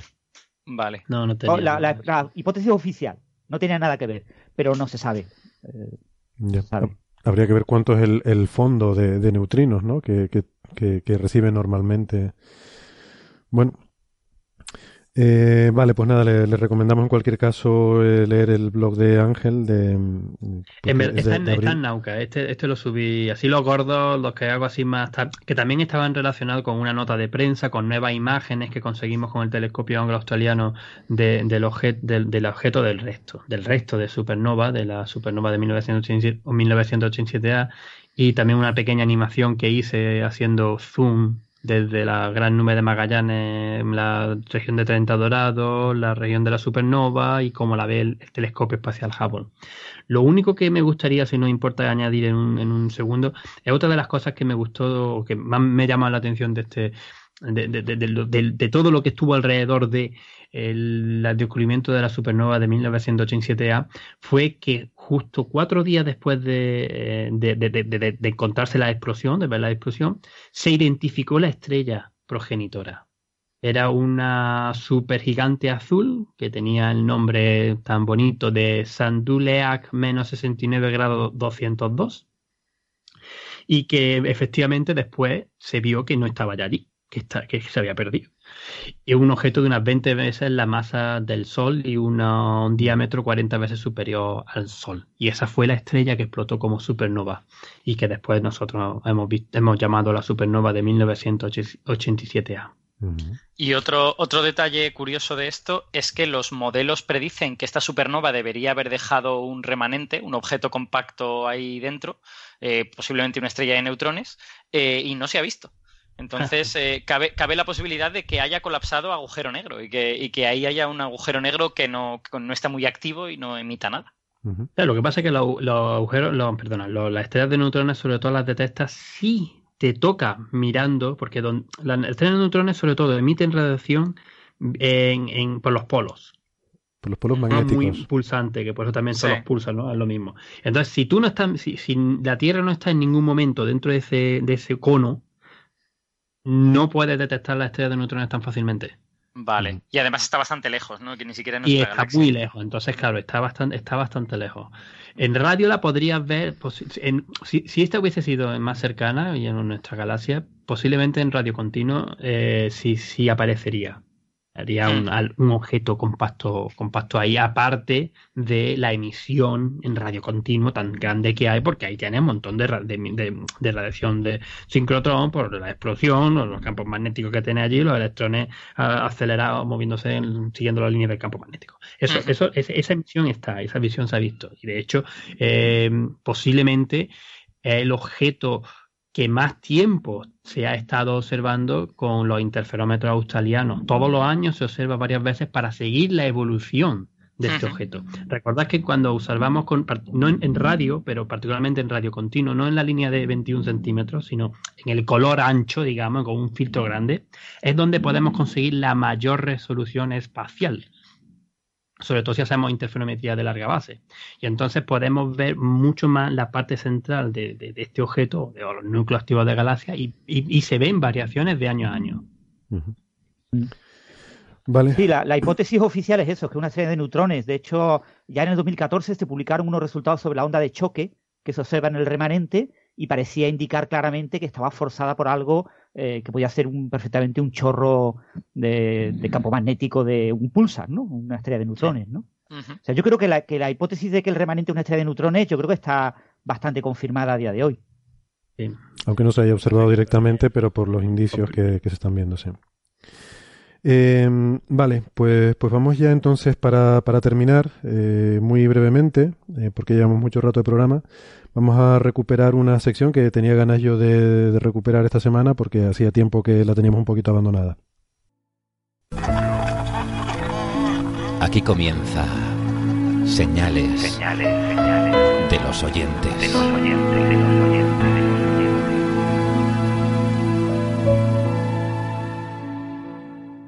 Pues, eh, pues eso, recuperamos entonces las señales de, los oyentes eh, muy brevemente. La verdad es que eh, llevamos una serie de episodios en los que la actualidad nos come y nos deja muy poquito tiempo para atender las consultas que nos llegan. Eh, les insisto que nos pueden enviar sus preguntas, ya sea por mensaje o en, forma de audio, al correo electrónico oyentes arroba o si no, en las redes sociales, en Facebook y en Twitter, también nos las pueden hacer llegar. Intentamos responder, si no es en el programa, pues eh, mm, por mensaje o como sea pero, pero bueno, no siempre es posible. La verdad es que últimamente andamos bastante saturados, así que pedimos disculpas por eso. Entonces, hoy vamos a rescatar una, si les parece, porque no tenemos, no tenemos tiempo para mucho más. Y, una que es más o menos, creo que es más o menos rapidita y me pareció bastante interesante. Y nos la envía por mail a la dirección, insisto, oyentes arroba eh, nos, la, nos la envía nuestro amigo Oscar Pásaro Em, que, además tiene, tiene, una formación en física y en astronomía, y nos pregunta eh, por la posibilidad de buscar exoplanetas intentando ocultar la estrella para eh, poder así ver mejor eh, la luz del planeta. Sabemos que tenemos este problema cuando buscamos planetas en otros sistemas, que la estrella satura todo lo que, lo que podemos ver porque hay muchos órdenes de magnitud de diferencia entre el brillo de la estrella y el brillo del planeta. Entonces plantea que si no se podría eh, tapar la luz de la estrella, eh, suponiendo un sistema eh, que no esté muy lejos de aquí, a digamos decenas de años luz, y un planeta que pues que esté más o menos a la distancia de la Tierra, que si no podríamos tapar la luz de la estrella utilizando un satélite geoestacionario, es decir, uno de estos satélites que están en órbita de forma que sigue exactamente la rotación de la Tierra y está fijo en el cielo, pues si con este satélite no podríamos orientar uno de forma que justamente tape la estrella y si hay suficiente precisión en, el, en la estabilidad de, de la posición de un satélite como para conseguir esto. Entonces, la respuesta es que esto eh, conceptualmente se puede hacer, pero no es muy práctico, no por un tema de la estabilidad del movimiento del satélite, que eso sí se consigue, mm, hay satélites que se pueden mantener en una posición fija mm, más o menos, incluso por debajo de un metro de precisión, eh, te, implica tener que estar corrigiendo, entonces hay un gasto ahí de combustible y bueno, pues no lo podrás hacer toda la vida porque se te acaba el combustible, pero en principio se podría. Eh, el problema es que esto no se puede hacer así por una sencilla razón, que es que el cielo gira muy rápido. Eh, entonces, si tú, mm, el, el, cielo da una vuelta a 360 grados cada 24 horas y el satélite geoestacionario está siempre fijo en el mismo sitio. Entonces puede ser que nos parezca así a ojo que el cielo rota despacio, pero si tú intentas ir con mucha precisión a buscar algo como tapar una estrella.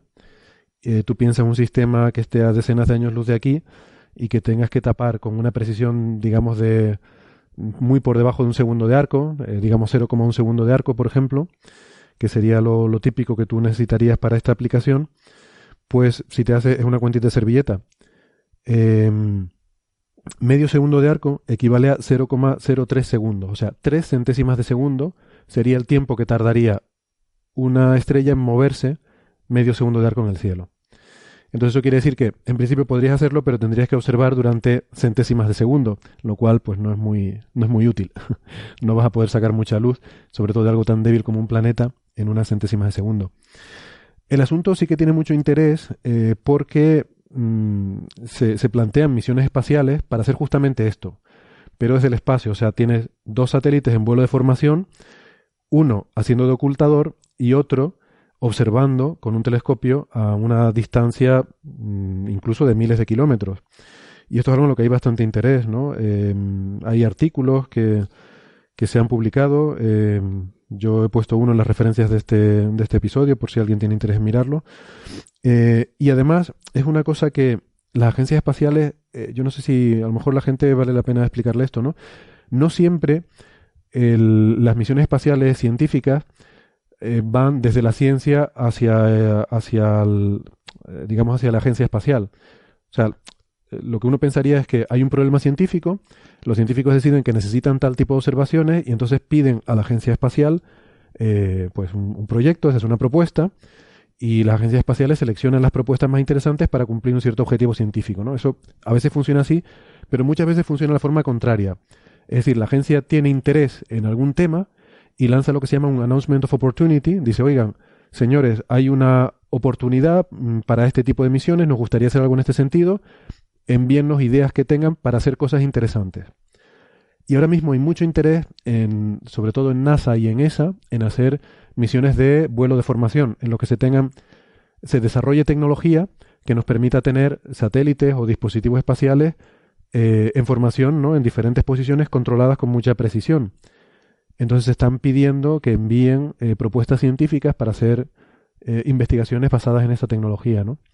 Bueno, la, eh, hemos estado hablando mucho de ondas gravitacionales. La, misión LISA de la Agencia Espacial Europea involucra de alguna forma este tipo de, formación, de, tener naves en formación, y por eso es muy interesante también para la ESA, ¿no?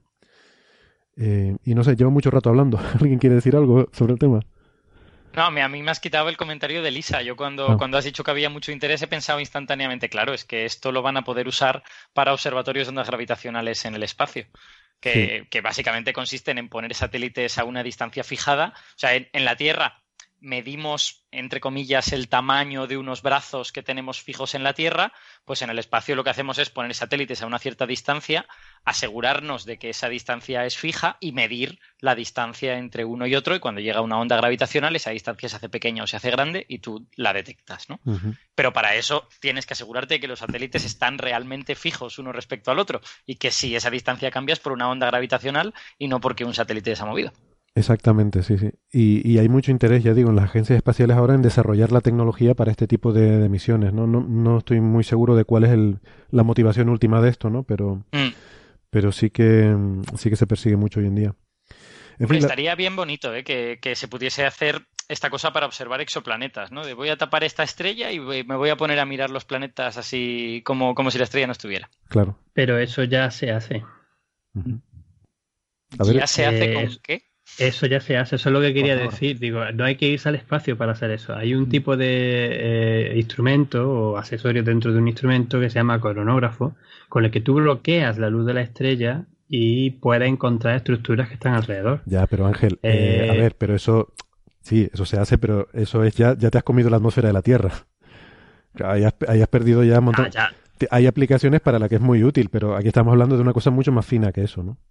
Ya, ya sí, ya sí, pero por eso lo que estoy, si estábamos, la pregunta original, como era de exoplanetas, era eh, simplemente porque querer apuntar que con, con instrumentos con coronógrafos se están descubriendo exoplanetas también. Lo que pasa es que no son tan famosos, primero porque no hay tantos, son más difíciles de encontrar, pero se encuentran, no son tan famosos como los de como los que vienen de Kepler o los que vienen de del método de la velocidad radial, que son los típicos dos grandes métodos con los que se descubren exoplanetas.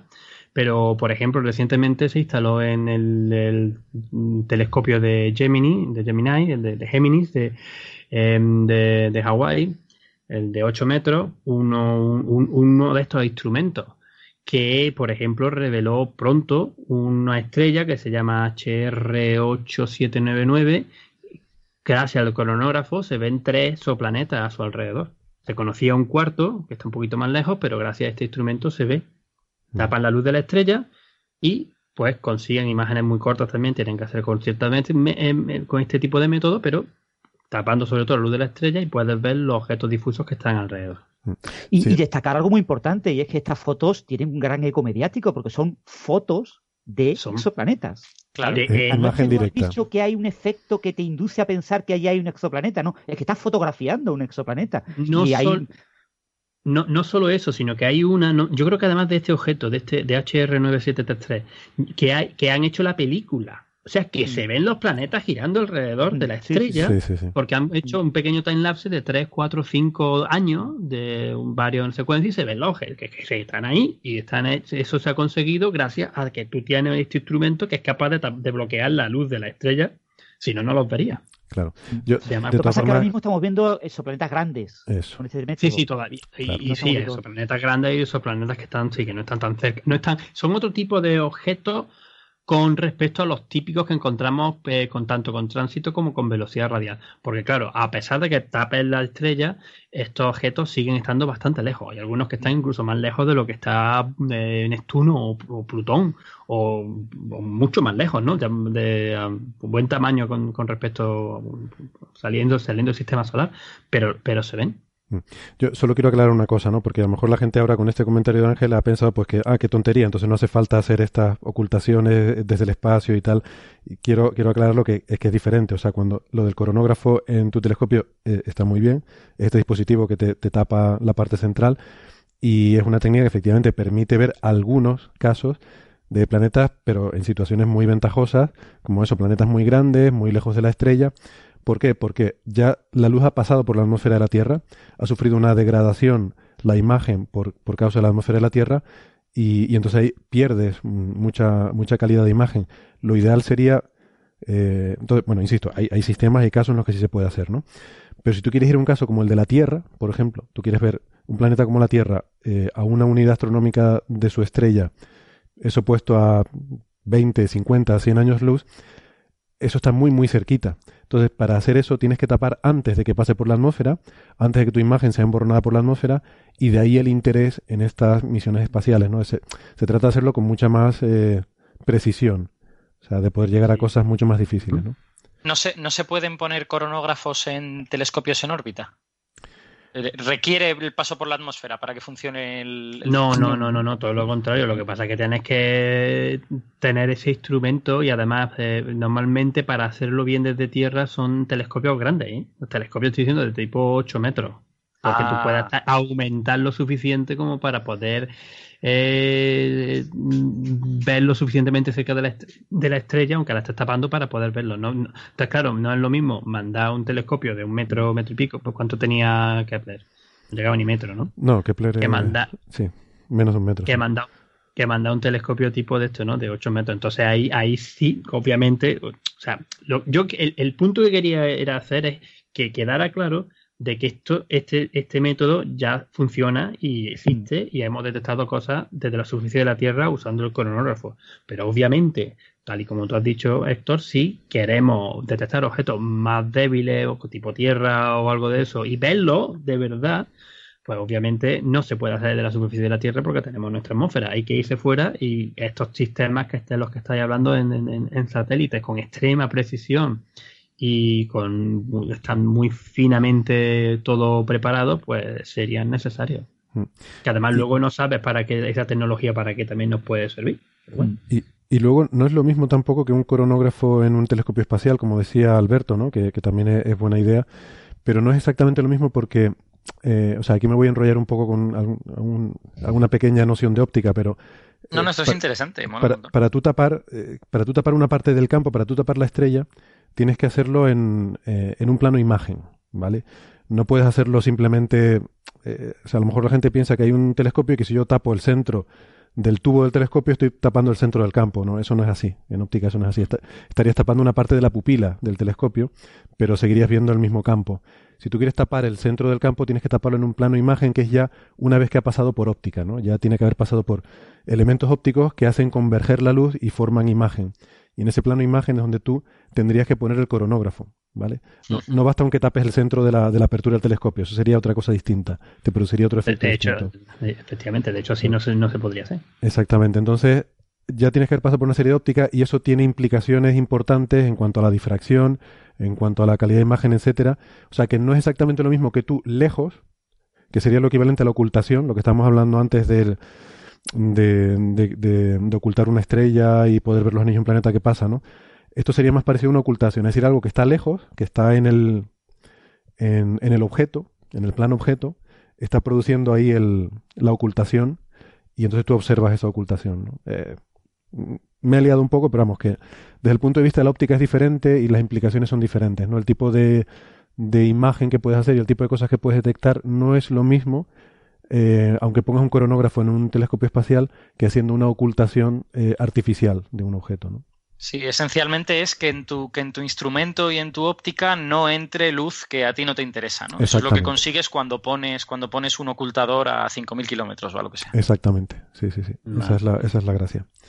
Eh, la distancia a la que lo tienes que poner tiene que ser suficientemente... tiene que ser tan lejos que, porque tú estás enfocando a la estrella, o sea, tu, tu, foco es en el infinito. Entonces tiene que estar suficientemente lejos como para que la imagen de ese objeto no esté tan desenfocada que te produzca un manchón mayor que lo que quieres tapar, ¿no?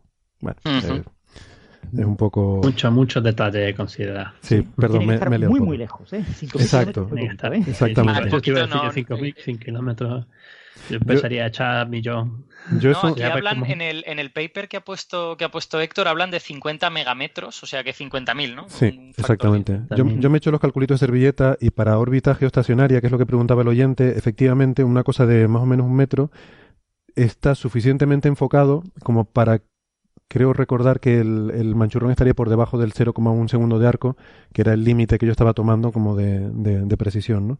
Y efectivamente, luego en este artículo hablan de eso, de decenas de miles de kilómetros, que creo que viene ese número viene dado por eso, ¿no? Por el hecho de que esté suficientemente lejos para que esté enfocado en el cielo, ¿no? Hacia el infinito. Bueno, que la pregunta es muy buena, que de hecho, voy a confesar una cosa. Al principio, ahora lo cuento así, parece que, parece que sé mucho, pero no.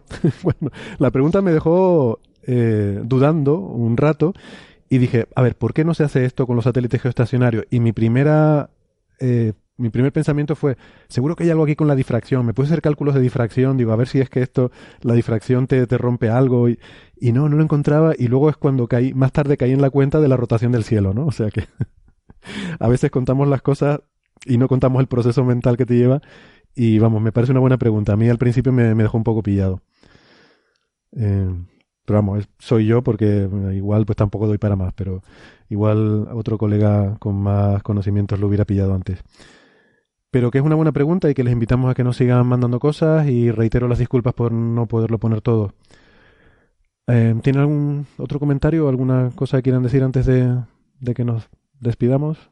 ¿No? Yo por mi parte ya estoy. Pues yo creo que ya llevamos más de dos horas hablando. Eh, yo creo que, está bien por esta semana. está bien. Ángel tendrá cosas que hacer ahí en o sea que tampoco tenemos que dar un programa de tres horas. Festivo para algunos, para otros seguimos aquí trabajando. Bueno, se han asomado de vez en cuando a mirarme, me han visto hablando en español y han dicho, bueno, este está aquí entretenido, no vamos a molestarnos, está funcionando el telescopio. Está hablando con la familia, estarán pensando, ¿no?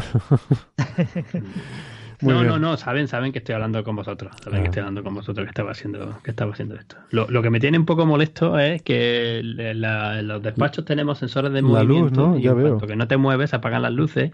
Y estoy aquí moviéndome intentando apagar las luces, estoy oscura. Por eso que ahora me estáis viendo, obviamente, en, con la, con la oscuridad el sensor no funciona, ¿eh? he, tirado, he empezado a tirar la, una silla que tengo aquí, mover cosas y esto sigue sin moverse. Te tienes que poner justo debajo del sensor, si no, no funciona, ¿eh? La oscuridad. No, no, me toca, me toca ahora cuando me levantas en En fin, estamos diciendo tonterías por alargar esto. En verdad había que acabarlo ya. Pero yo tengo que decir a los oyentes que ha sido un espectáculo. Ángel, una cosa curiosísima. En el edificio en el que yo estoy en la Universidad de Málaga, que es la Escuela de Ingeniería, todas las aulas tienen sensores eh, de luz para apagar y encender las luces. Y están colocados detrás de una viga en mitad del aula. Con lo que cuando el profesor se mueve, el sensor no ve al profesor. El sensor solo ve a los alumnos que están debajo del sensor. Con lo que por las tardes se apaga la luz y tiene un alumno que levantarse, ponerse de pie, mover las manos y volverse a sentar. Pues te voy a comentar que aquí en el IAC han puesto sensores de eso, sobre todo en los baños, y, y lo voy a dejar ahí, no voy a hacer más comentarios. Amigos, hasta la semana que viene. Un placer. Venga, un abrazo. Un abrazo. Chao. Buenas madrugadas.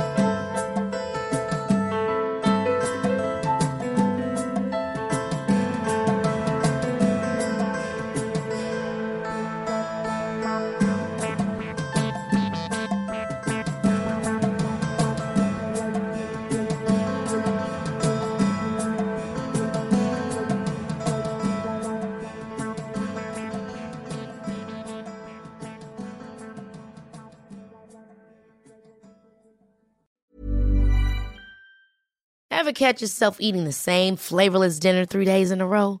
Dreaming of something better? Well, HelloFresh is your guilt-free dream come true, baby. It's me, Kiki Palmer. Let's wake up those taste buds with hot, juicy pecan-crusted chicken or garlic butter shrimp scampi. Mm.